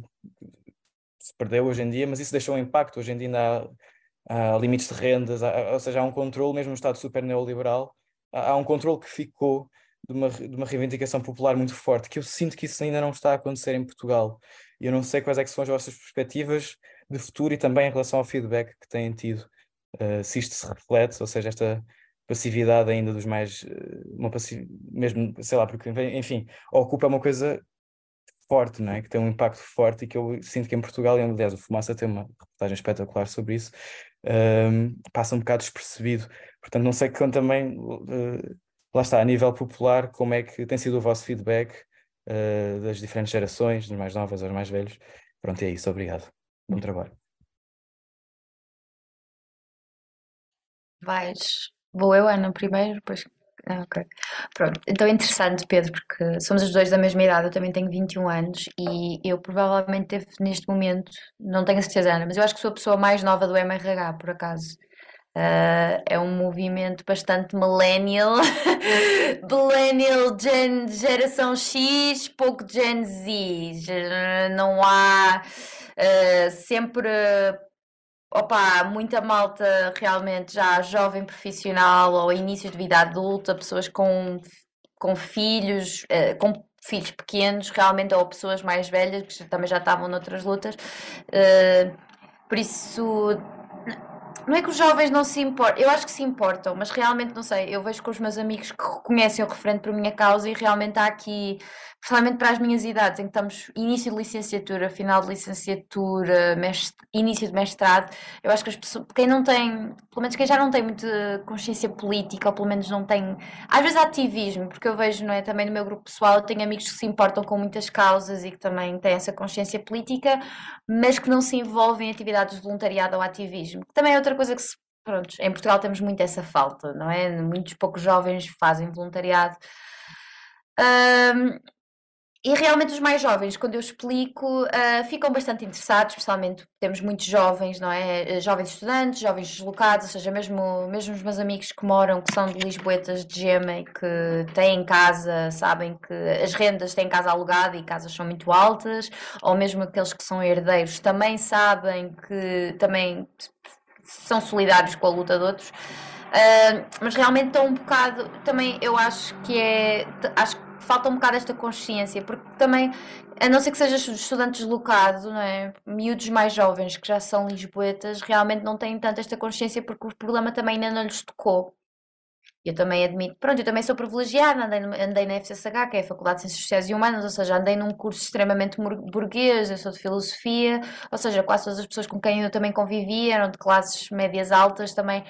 A tem muitas outras questões e pessoas politicamente muito ativas, mas claro que a habitação não é um problema, porque ou o pai já, já tem uma casa, eu tinha um colega, o pai era arquiteto, ele tem uma casa no meio de, do Chiado, uh, ou seja, a habitação não é problema, os pais também já têm Uh, pronto, falta um bocado esta consciência, principalmente a quem é, é nativo daqui, porque pronto, não lhes toca, eles têm em casa, está tudo bem, já têm em casa há anos. Eu tenho uma amiga que também tem uma casa também no centro, em Arroios, os pais conseguiram comprar casa nos anos 90. Uh, ah, falta um bocado isso, uh, enquanto que, por exemplo, sei lá, a Ana, que é mas 10 anos, a Ana é que é 10 anos mais velha que eu, uh, mas enquanto depois realmente jovens trabalhadores que já estão no mercado de trabalho há algum tempo e que também tiveram de sofrer a troika, não é? eu, tinha, eu tinha 8 anos, mas quem já tinha 20 anos, acabado de ser licenciatura, passar pela recessão de 2011, por esse período, e pessoas mais velhas que também estão a ver o futuro dos seus netos, é mais fácil, realmente toca-lhes mais, enquanto os, os, mais jovens é isso, eles estão abertos e é uma luta que lhes interessa. Uh, depois é, depois aqui a questão é, eu acho que falta-lhes conhecimento porque eles próprios também ainda não têm muita experiência, uh, então em meios associativos, estas coletividades uh, ainda estão a entrar nesse mundo também.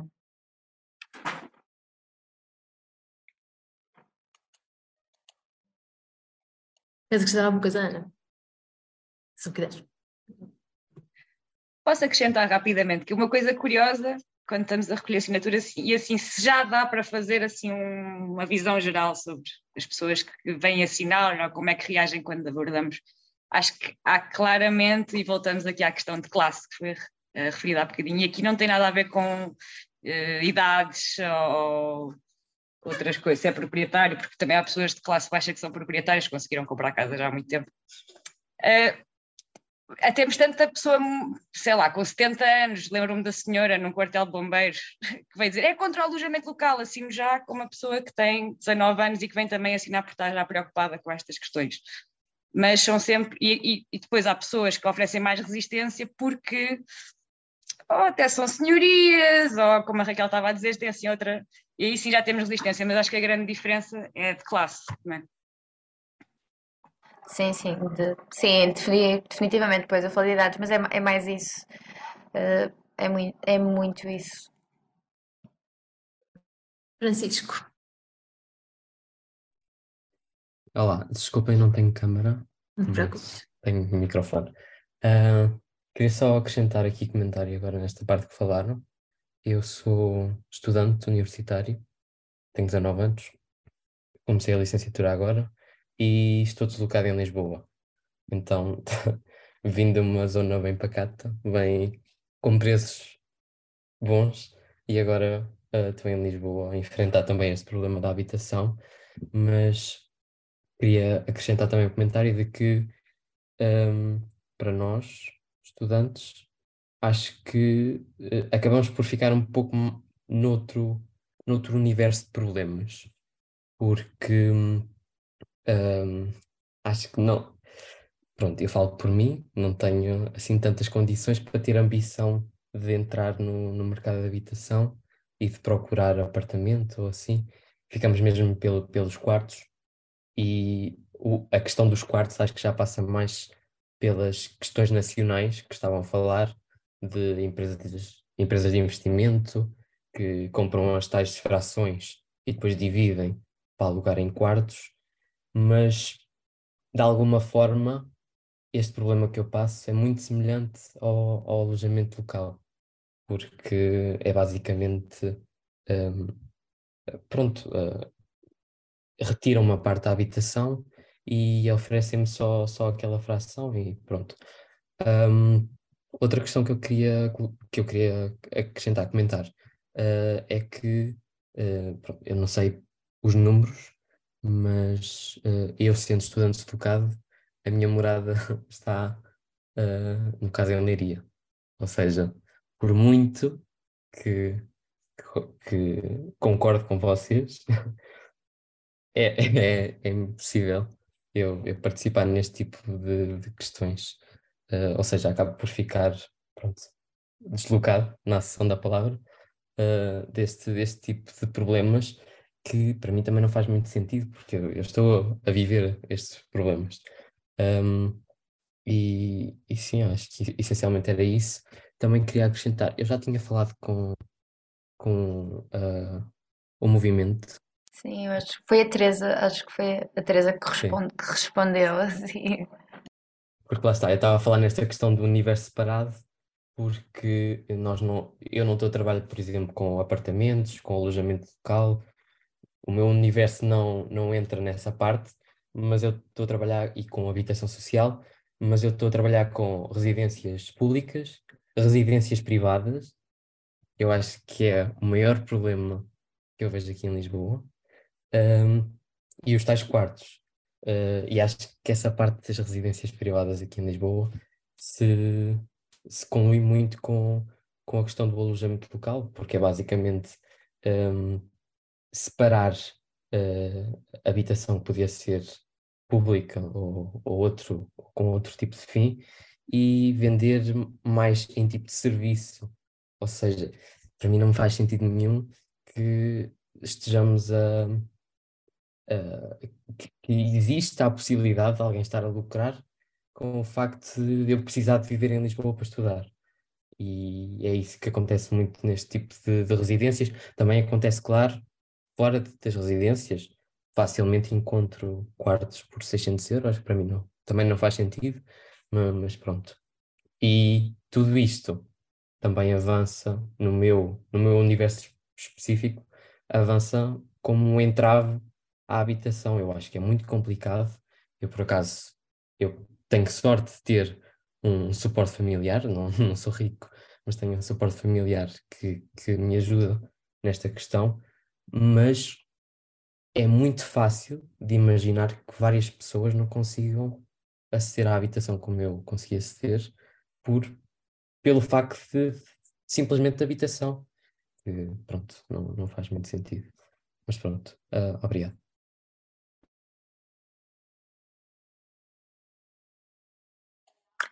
Exato. Uh, olha, a Ana também é de Leiria. Era, quer dizer, agora já não tens. Agora já tenho residência. É, exato. Uh, a Ana é do, do que não existe. Desculpa, tinha de enfiar aqui, tinha de pôr aqui a piada. Uh, mas só para dizer, Francisco, um apontamento rápido. Por exemplo, eu continuo também com a minha residência no Porto.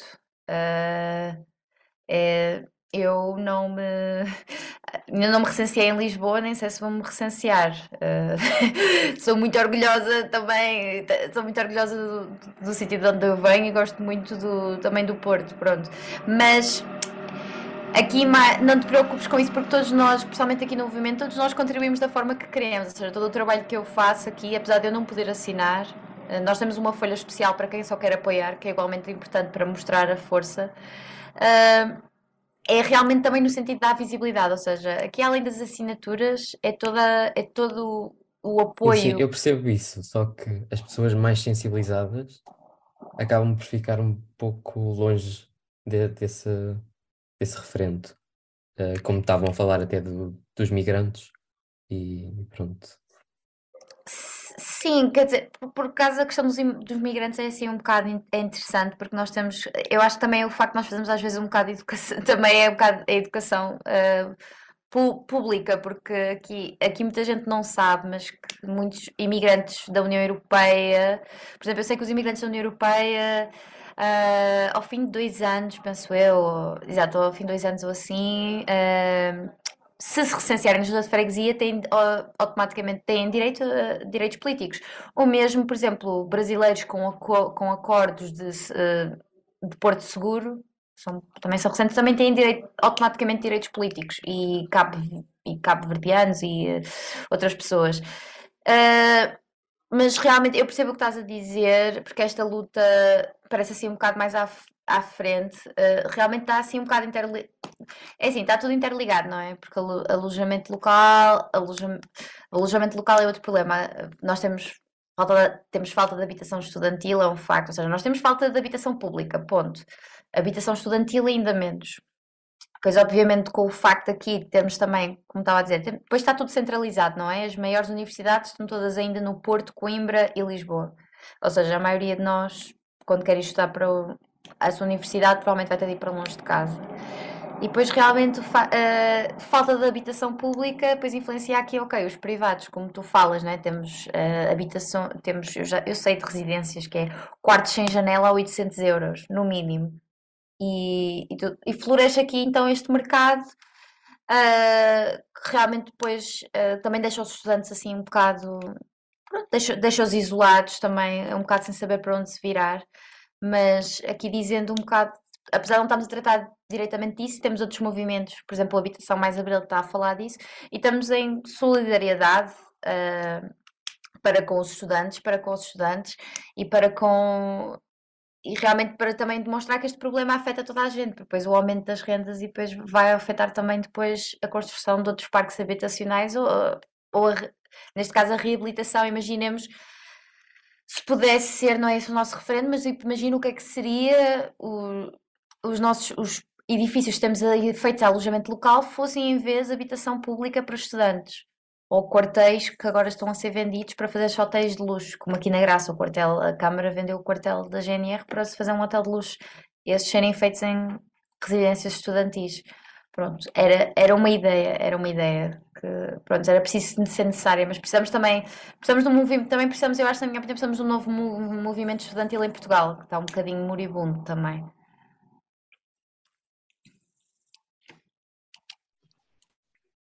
queria aproveitar para, para contar sobre o, o referendo em Florença, que vou fazer agora, não sei se já foram a votos ou não, que é um referendo consultivo, mas, ou seja, não é uh, vinculativo, uh, o município de Florença não vai ser obrigado a implementar, mesmo que se ganharem, mas é sobre, é um bocado complicada a pergunta deles, mas é sobre as residências de estudantes privadas de luxo, como eles as colocam, que depois, no verão, são alojamento turístico que é uma coisa que a iniciativa liberal propôs para o nosso país também, que é que as residências de estudantes possam virar alojamento turístico, alojamento local no verão.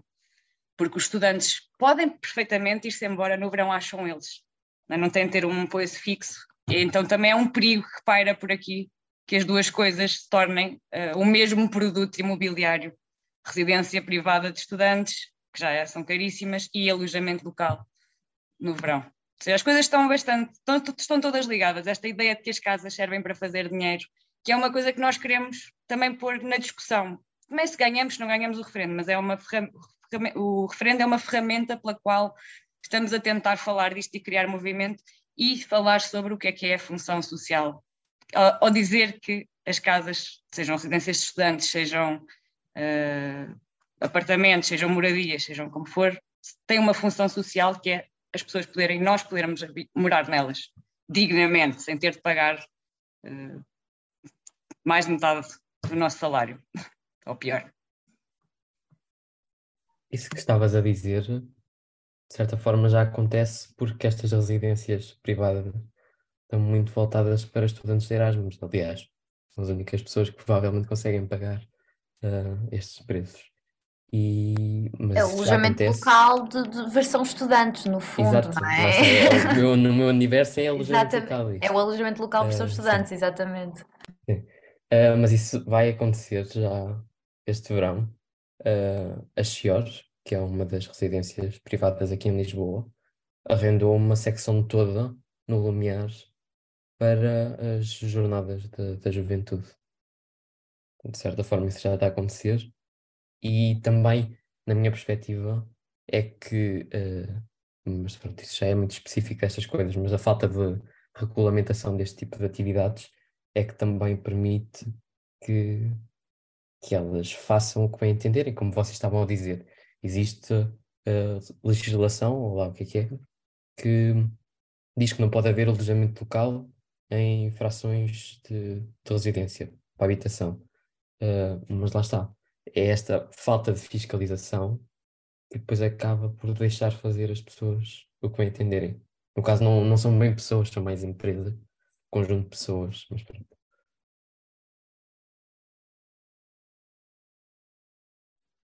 Posso, queria esclarecer uma coisa, que é, o, o acórdão do Supremo Tribunal de Justiça, que diz que o alojamento local não pode existir em frações destinadas à habitação, uh, não tem poder, pode ser usado se for, se algum caso for colocado em tribunal.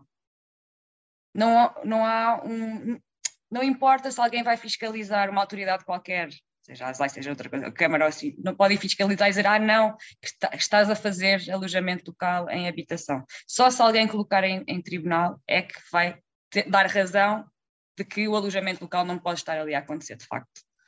Então, pronto. Faz jurisprudência, não é? É aquilo que se chama. Faz...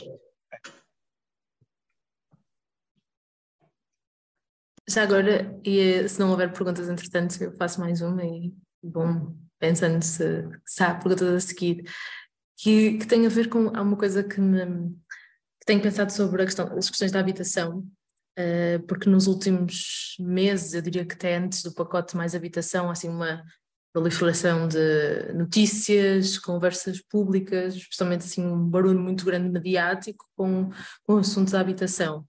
E de repente há dados para todos os gostos, né? Uh, quase como se uh, somos mais à esquerda ou mais à direita, há dados que nos parece sustentar a nossa visão das coisas. E eu sinto que há muita desinformação sobre os dados na habitação.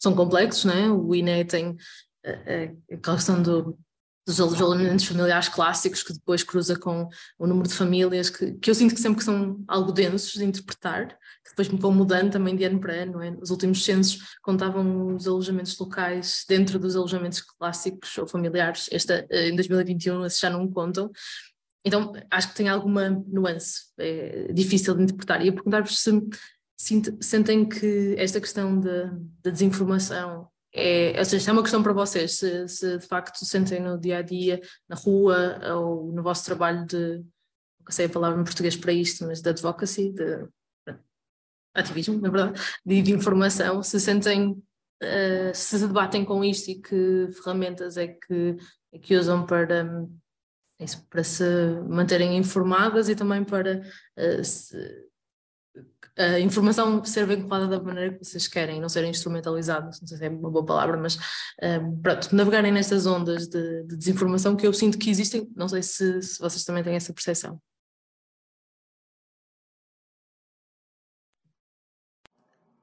Vai, Ana. Assim, sobre uh, olha, com o contacto de recolha de assinaturas e de falarmos com pessoas, por exemplo, assim, na rua, Hum, não é tanto uma questão de desinformação em relação aos dados e este, este frenesim todo, de repente, mediático que se gerou em torno da habitação e em torno do pacote mais habitação, que mais não é do que um marketing uh, do governo a dizer que vai resolver alguma coisa, depois vai ficar tudo na mesma, exatamente na mesma. Os despejos vão continuar, uh, as casas vão continuar a servir como produtos de investimento, não vai mudar absolutamente nada. Talvez, se calhar, aquelas pessoas que conseguem algum apoio à renda, pronto, isso até vai dar um jeitinho no final do mês, mas não vai mudar nada.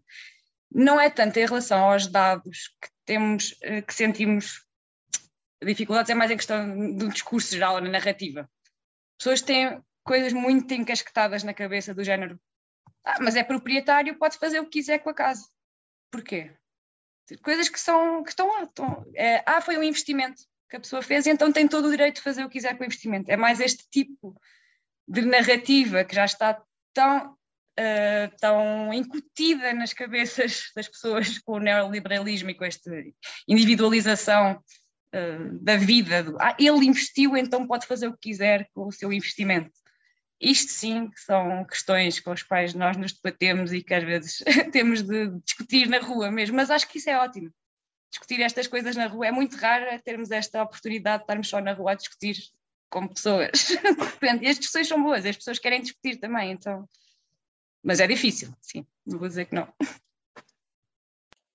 Sim, e complementando até aqui com a Ana, uh, eu acho que às vezes sequer é desinformação, é mesmo falta de informação. As pessoas não sabem, não têm números. Nós, por exemplo, tivemos uma, uma ação no, no no, de 24 de Abril, uh, em que fomos a uh, membro, não é? pessoas do MRH foram à Alameda das Universidades com o, o movimento Habitação Abril, foram falar com representantes das juventudes partidárias.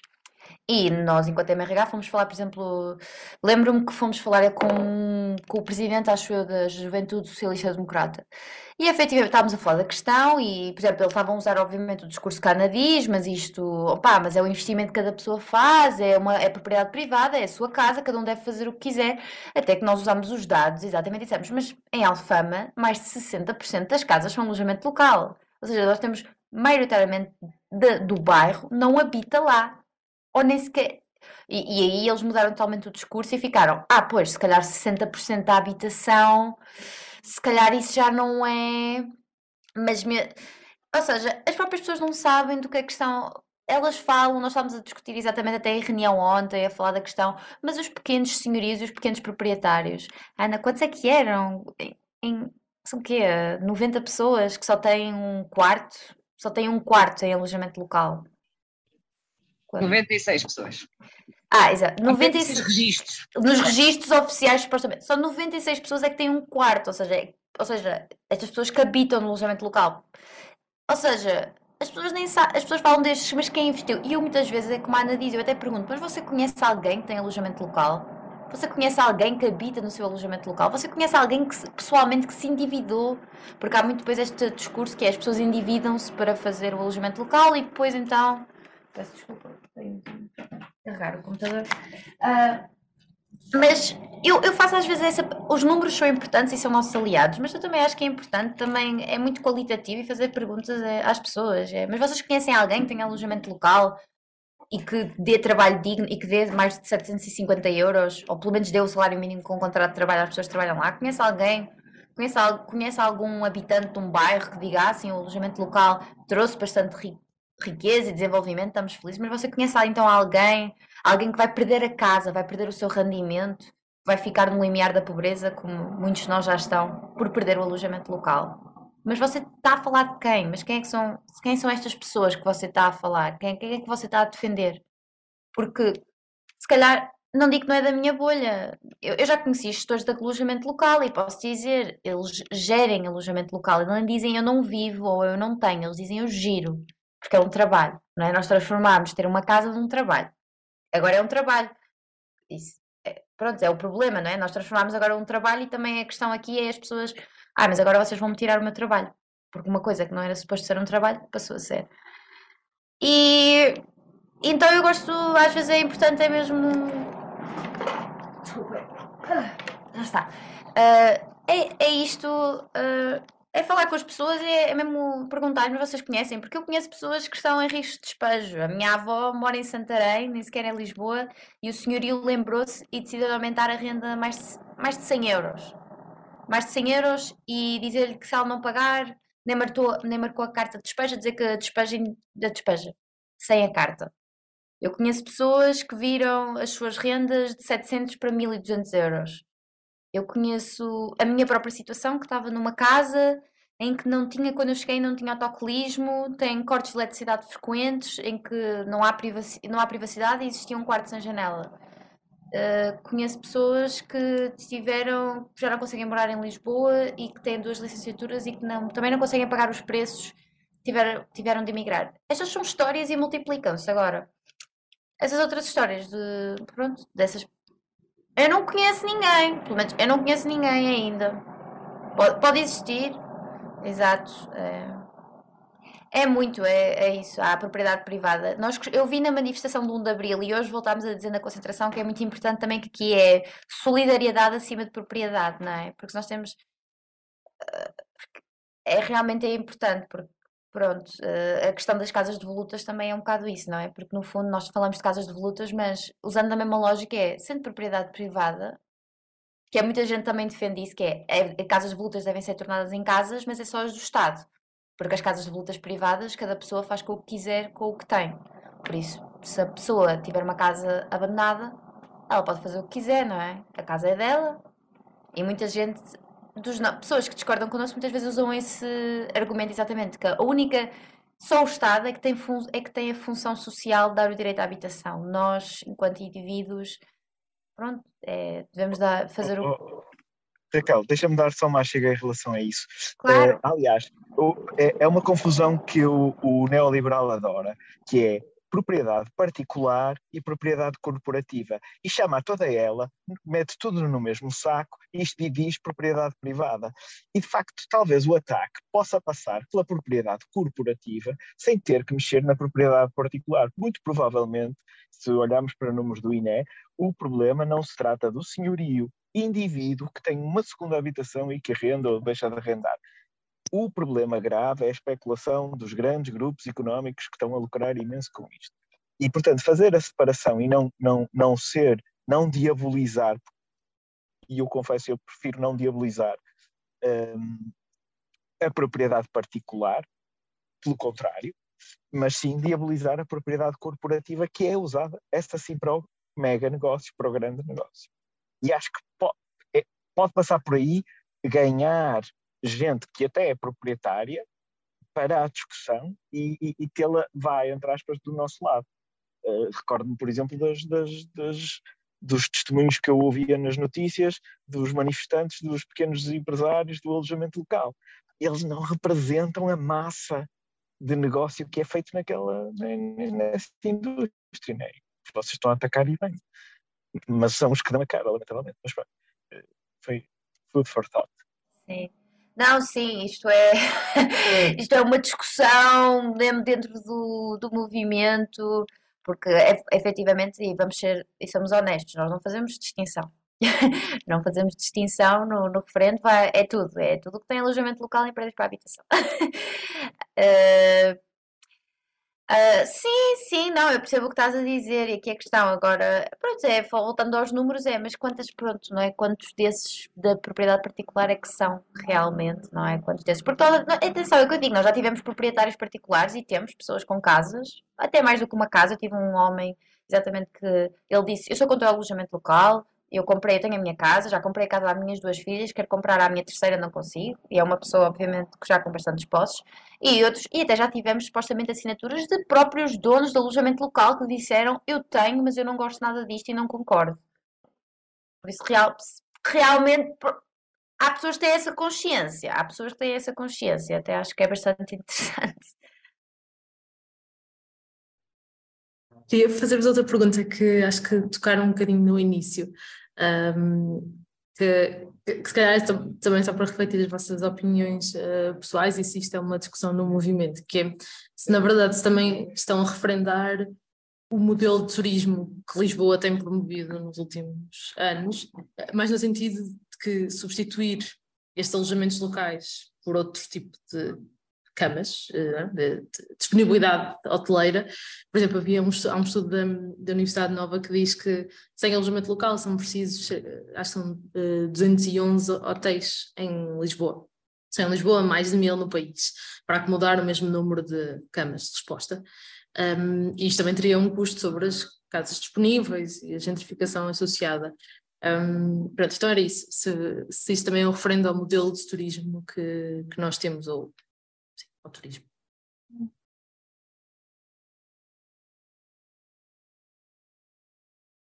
Exato, vai, Ana. Uh, acho que vai acabar por ser, sim. Ainda não é, sendo que o que também está a acontecer dentro das pessoas que quiseram integrar o movimento referente pela habitação de alguma maneira, porque podem integrar só num grupo de bairro, podem só dar uma ajudinha a fazer uma coisa, podem vir só recolher assinaturas uma vez, pronto. Mas é assim, um grupo Há um grupo mais fixo, vai com 30 pessoas, que vai às assembleias sempre e que vai fazendo isto andar, mas depende um pouco da discussão que se levantar, se calhar. Eu gostava, espero que essa discussão se levante e que tenhamos de pensar sobre ela, mas ainda não estamos aí, ainda estamos só sobre o que é que é o alojamento local, quais é que são as, um, qual é, é o impacto que o alojamento local tem nos bairros uh, e nas rendas e, e, será que as pessoas do Lumiar vão todas assinar também ou não, ainda estamos aí mas espero que seja uma.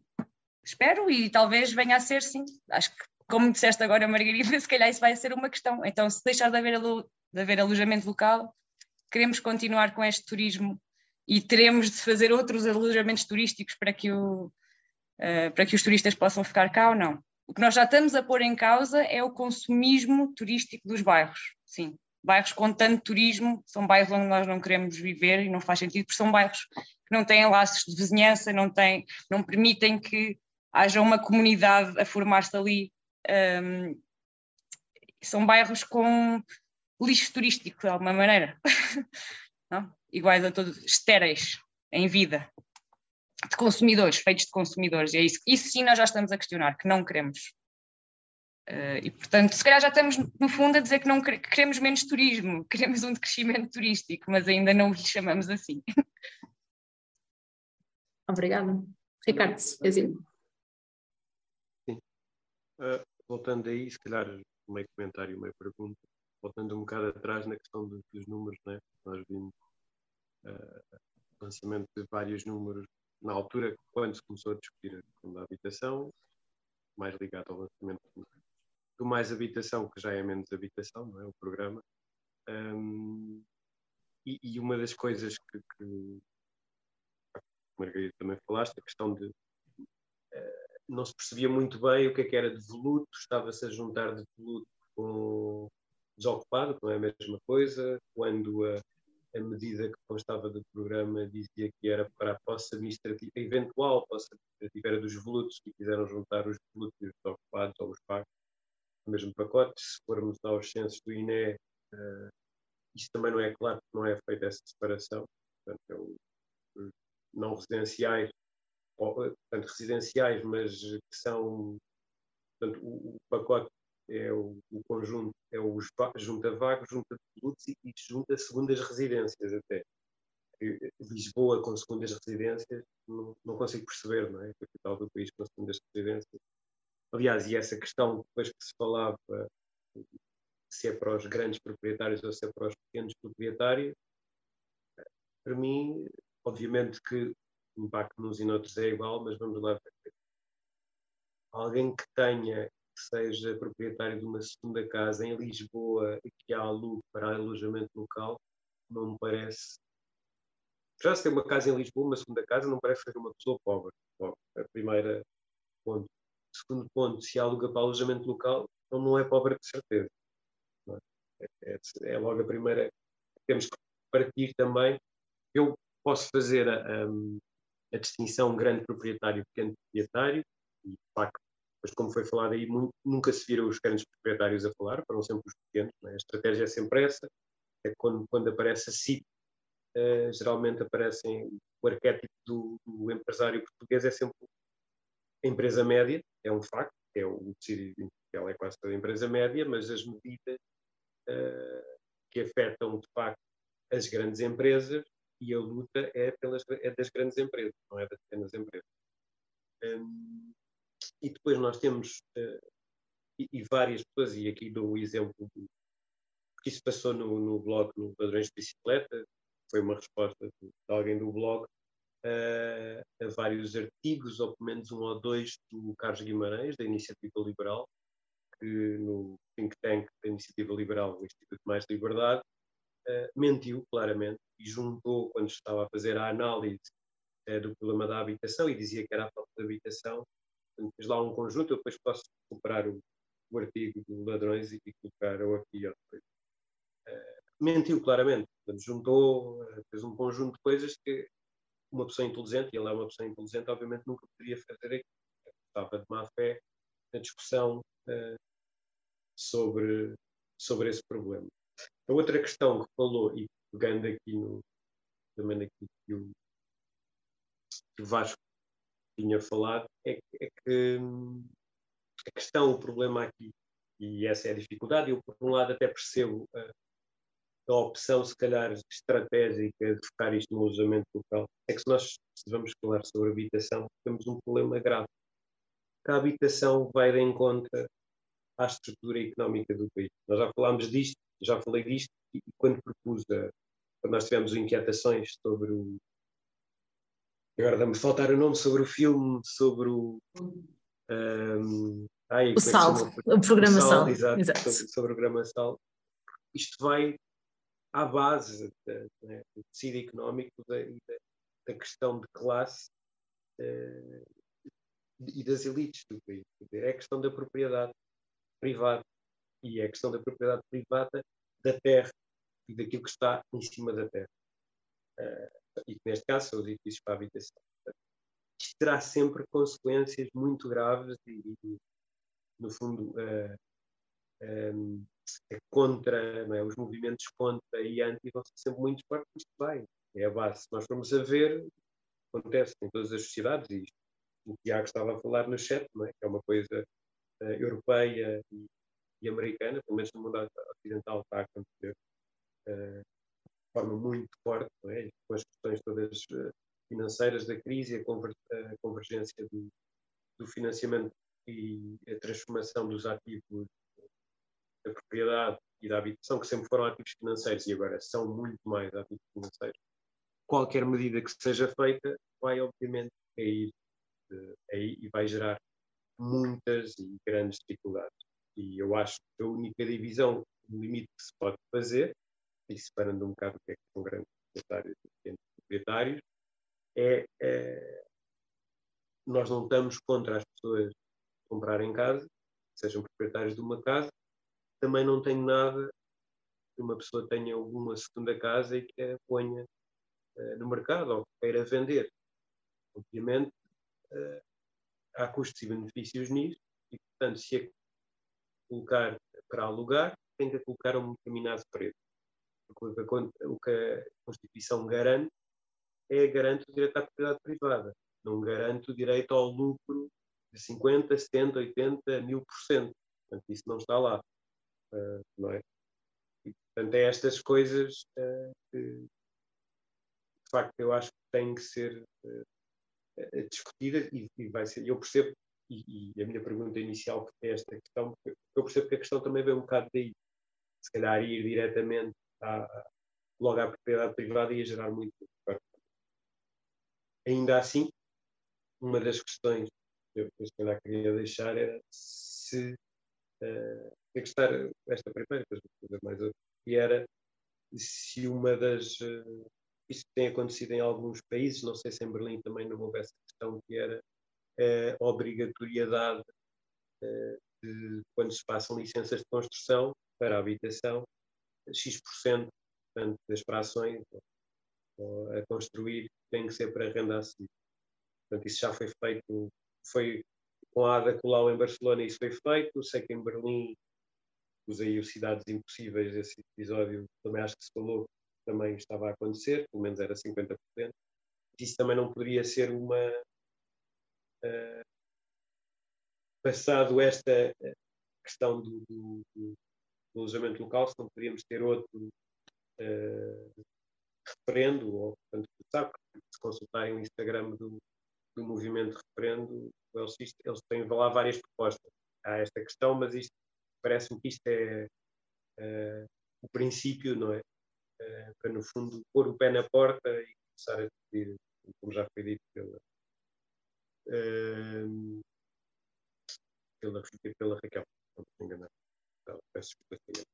Uh, e, e a segunda pergunta é como é que está a acontecer a disseminação dos vossos grupos pelos bairros? É? todos os bairros, ou pelo menos por freguesia, vocês já têm muito grupo constituído. Uh, e segundo, uh, como já vocês disseram, vocês estão a gerir mais ou menos para, no fundo, começar a criar o um movimento base. Ainda assim, quando é que contam, quando é que prevêem ter as 7.500 assinaturas e entregar uh, tanto ao Tribunal Constitucional? Obrigado.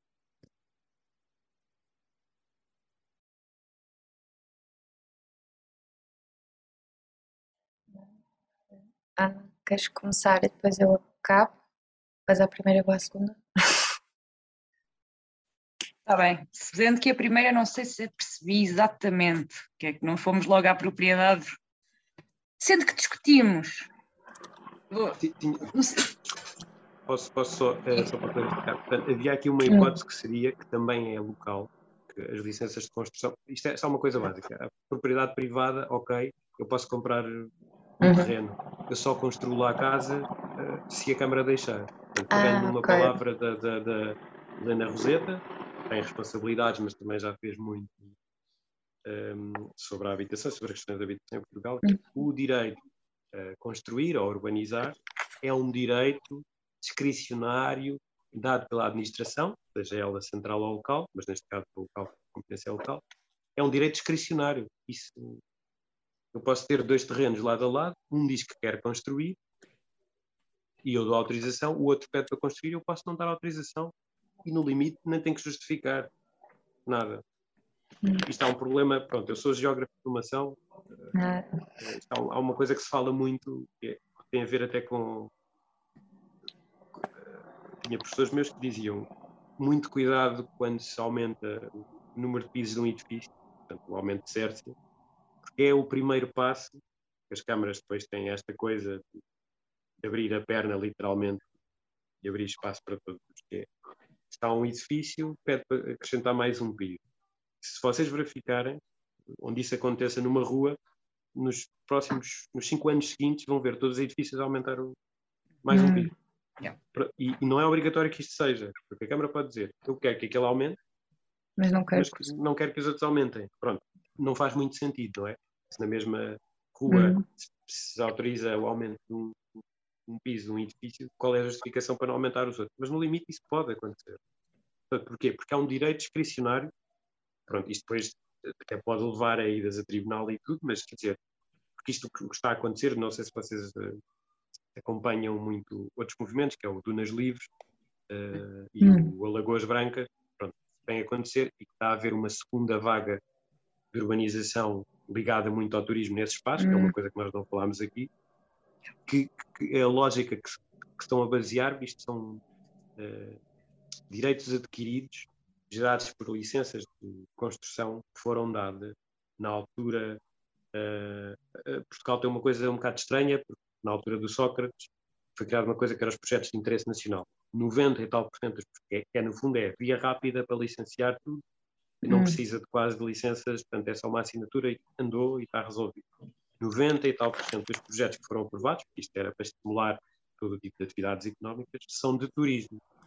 E há muitos projetos dessa altura que são anteriores à crise uh, de, de financeira de 2008 e que ficaram parados, não houve dinheiro nem houve interesse, e que agora começaram a voltar outra vez a partir mais ou menos de 2015, quando nós começamos a ter o boom turístico em Portugal, pararam um bocadinho com o Covid e agora estão a voltar outra vez sejam deles investidores nacionais ou internacionais. E isto, se acompanharem Instagram, Dunas Livres, Lagoas Brancas, está lá, e é uma segunda vaga de urbanização que está a acontecer nesses espaços com destruição brutal de habitat. Importantes mesmo.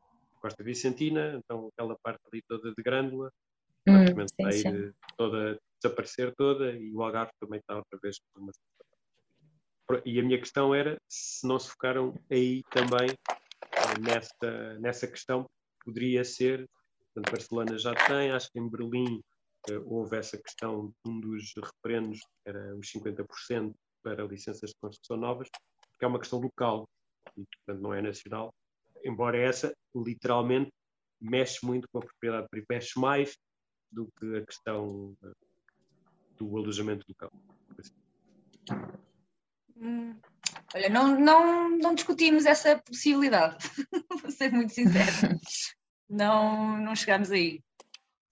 Ou seja, seria sobre os usos das, das casas reabilitadas, ou dos edifícios, ou nova construção, ou de reabilitação, porque também podia ser, penso eu. Mas sendo que é, um dos nossos argumentos, e também que já falámos muito aqui hoje, é que há casas a mais, não é? já há casas suficientes para toda a gente. Então, por princípio, se calhar já somos contra a nova construção. Que a nova construção, é, por princípio também, por vários, mas por princípio ecológico, não deve continuar a existir se não precisamos de mais casas, de facto.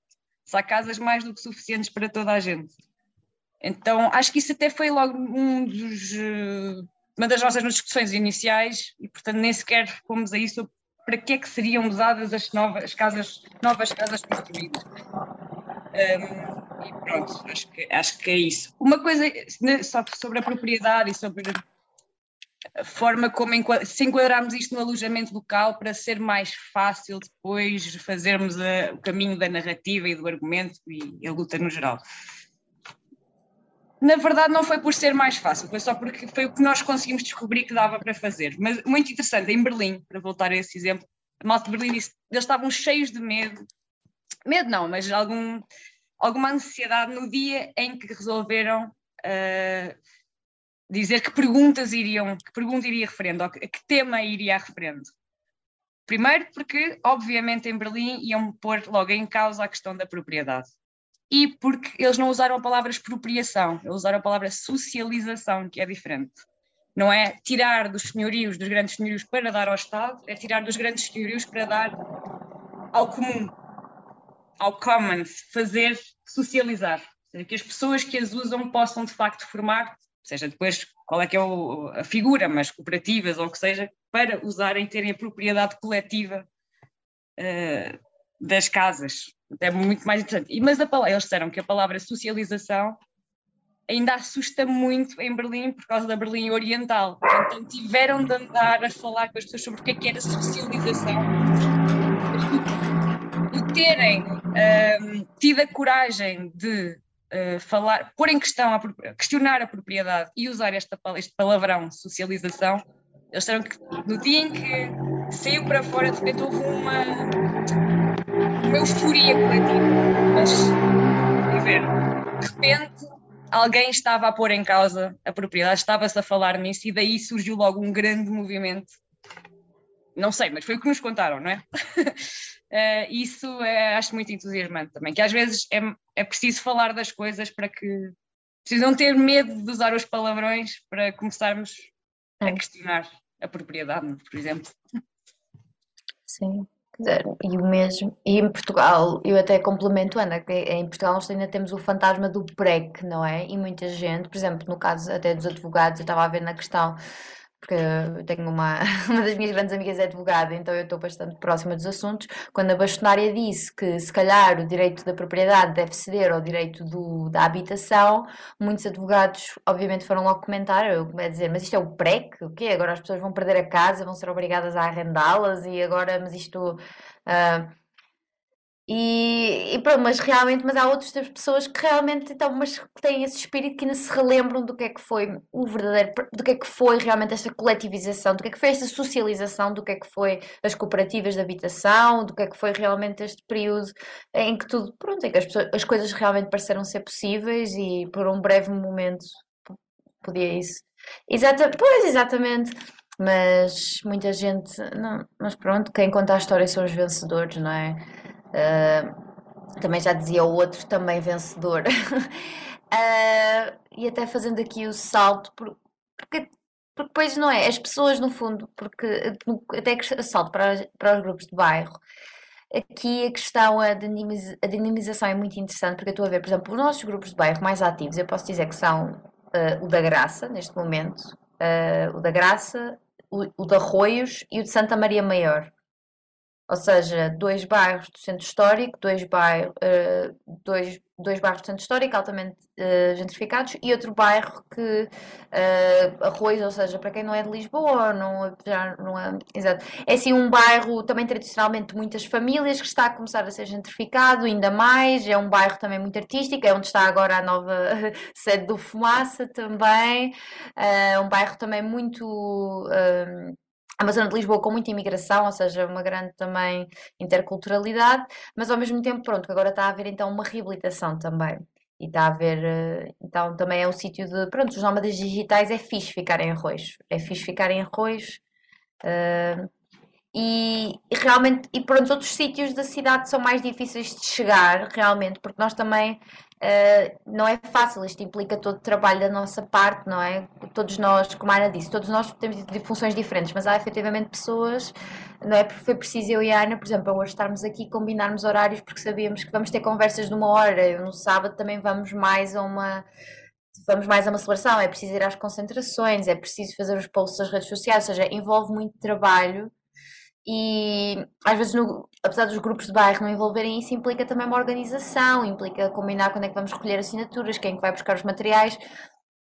E isso às vezes ainda é um bocado difícil, porque não é? O sistema em que nós estamos, especialmente económico, já nos drena de tal forma, não é? Toda esta noção de trabalhar das 9 às 5, ou até, se forem como eu, trabalhar por turnos rotativos, que ainda é mais constante, deixa-nos realmente cansados. Ou seja, tanto que chegamos muitas vezes a casa e é isso, queremos descansar, ou seja, esta atividade, apesar disto dar-me gozo e eu gostar de fazer isto, ou seja, para certos, principalmente em certas zonas da cidade onde as pessoas estão, talvez ainda não estão tão afetadas, ainda não viram como é que isto lhes está a afetar e afeta a cidade não, as pessoas ainda não têm muito isso. Eu lembro-me de uma recolha de assinaturas numa zona na Quinta das Coxas, que é uma zona já residencial com mais proprietários, as pessoas, ser mais difícil abordar as pessoas, porque as pessoas estão num. há uma total.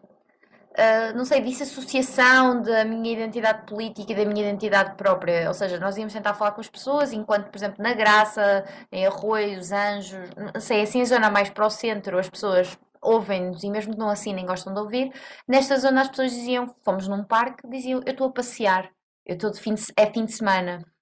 Há uma total mais desassociação, pronto, depois aqui também é uma crítica ao capitalismo, pronto, que as pessoas é, estão cansadas, não é? É difícil isto, e criar comunidade envolve trabalho, envolve cuidado, envolve, envolve preocupar-nos, falarmos uns com os outros, estarmos lá uns para os outros e isso é complicado. E em certos bairros. Envolve onde... mais consciência de classe. Exato, isso também. E certos bairros que foram. que nem sei se podemos chamar de bairros, porque não têm tanto. talvez esse espírito de bairro nunca foi disseminado, porque também foram feitos por pessoas. Vamos ver aqui mais nestas zonas periféricas de Lisboa, também são feitos por pessoas que se veem como diferentes dos outros. Nós falamos e ou seja, há aqui uma grande também dicotomia entre quem vive no centro e quem não é. Nós vemos muito isso nas nossas páginas, que é quem mora no centro está a, está a sofrer, a culpa é vossa porque não quiseram ir para, para a periferia. Ou seja, a culpa é vossa, vocês arranjem-se, porque eu mudei de casa e estou bem agora. Então sinto que também estão isso mais, também não sei como dizer em português, disenfranchised, exato, não estão este coletivo estão mais isolados, ainda mais família nuclear, porque também são sítios muito maiores, com muito mais casas, muito perto. Por exemplo, aqui na Graça eu facilmente, eu conheço muitas pessoas, eu vejo a Ana, já vi a Ana a passear o cão muitas vezes, eu falo com o sapateiro, eu falo com o padeiro, eu falo com a minha vizinha do prédio, eu falo com o homem do restaurante, eu falo, e as pessoas também já me reconhecem quando eu vou passear os meus cães. Mas em sítios onde é tudo tão gigante, já não há este comércio e foi tudo feito por pessoas que não puderam ir para o centro, ainda é mais difícil porque as pessoas ainda, ainda mais em família nuclear estão, ainda mais, exato, estão a, fora da comunidade. Então eu diria que alguns resultam muito bem, mas não é, não é muito fácil, porque criar comunidade é, envolve tempo, não é? é, é pronto, é, estamos a lançar sementes e até elas germinarem usando aqui a metáfora florística, demora tempo, não é? Malta, acho que vou. Acho que podemos ficar por aqui, já vão duas horas uh, do tempo da Ana e da Raquel e de toda a gente. Um, Maria, posso só responder à última pergunta, ah, Ricardo, que era só quando é que vamos parar de referir hum. assinatura, quando é que estamos. Uh, tínhamos apontado para outubro ter as assinaturas todas, mas se calhar vai demorar mais, portanto Bem, ainda em 2023 vamos ter as assinaturas todas. Acho eu. Não, Raquel? Ah, sim, em 2023 vamos, de certeza. Isso eu acredito nós. Vai ser. Vai ser. Não digo difícil, acho que vai ser mid. Este último, estes últimos três meses foram incríveis. No outro dia conseguimos recolher 100 assinaturas de uma só vez, por isso nunca se sabe.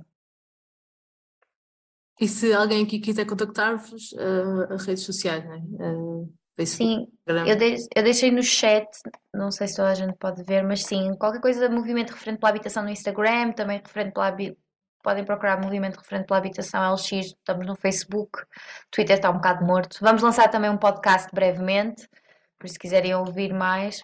E, e o e-mail está escada também, não sei se temos aqui, mas o nosso, o nosso e-mail é referendo at... movimento.habitação.pt ah, e vamos fazer festa de um ano desde que começámos a fazer isto no RDA, no dia 1 de julho. Isso, estão todos convidados, se quiserem aparecer. Exatamente, todos convidados, todos se quiserem pronto, apanhar avião, autocarro, podem vir lá, vai ser muito, vai ser muito fixe. Nós temos boas festas, nós temos boas festas. Muito obrigada, Ana e Raquel, obrigada pelo vosso tempo. Eh, já que estamos numas de festas, o Fumaça faz sete anos, a fazer sete anos, alguns no tempo, uh, e este domingo também temos conversa e comida e bebida, e se apareçam à vontade aqui em Arroz, uma rua não tão gentrificada, acho eu. Uh, obrigada a toda a gente por ter estado aqui e, e até à próxima. Vamos falar mais vezes sobre a habitação, claramente é um, o nosso sítio de conforto a que voltamos várias vezes. Obrigada a toda a gente e bom descanso. Então, obrigada pelo convite mais uma vez. Obrigada. Obrigado. Obrigado.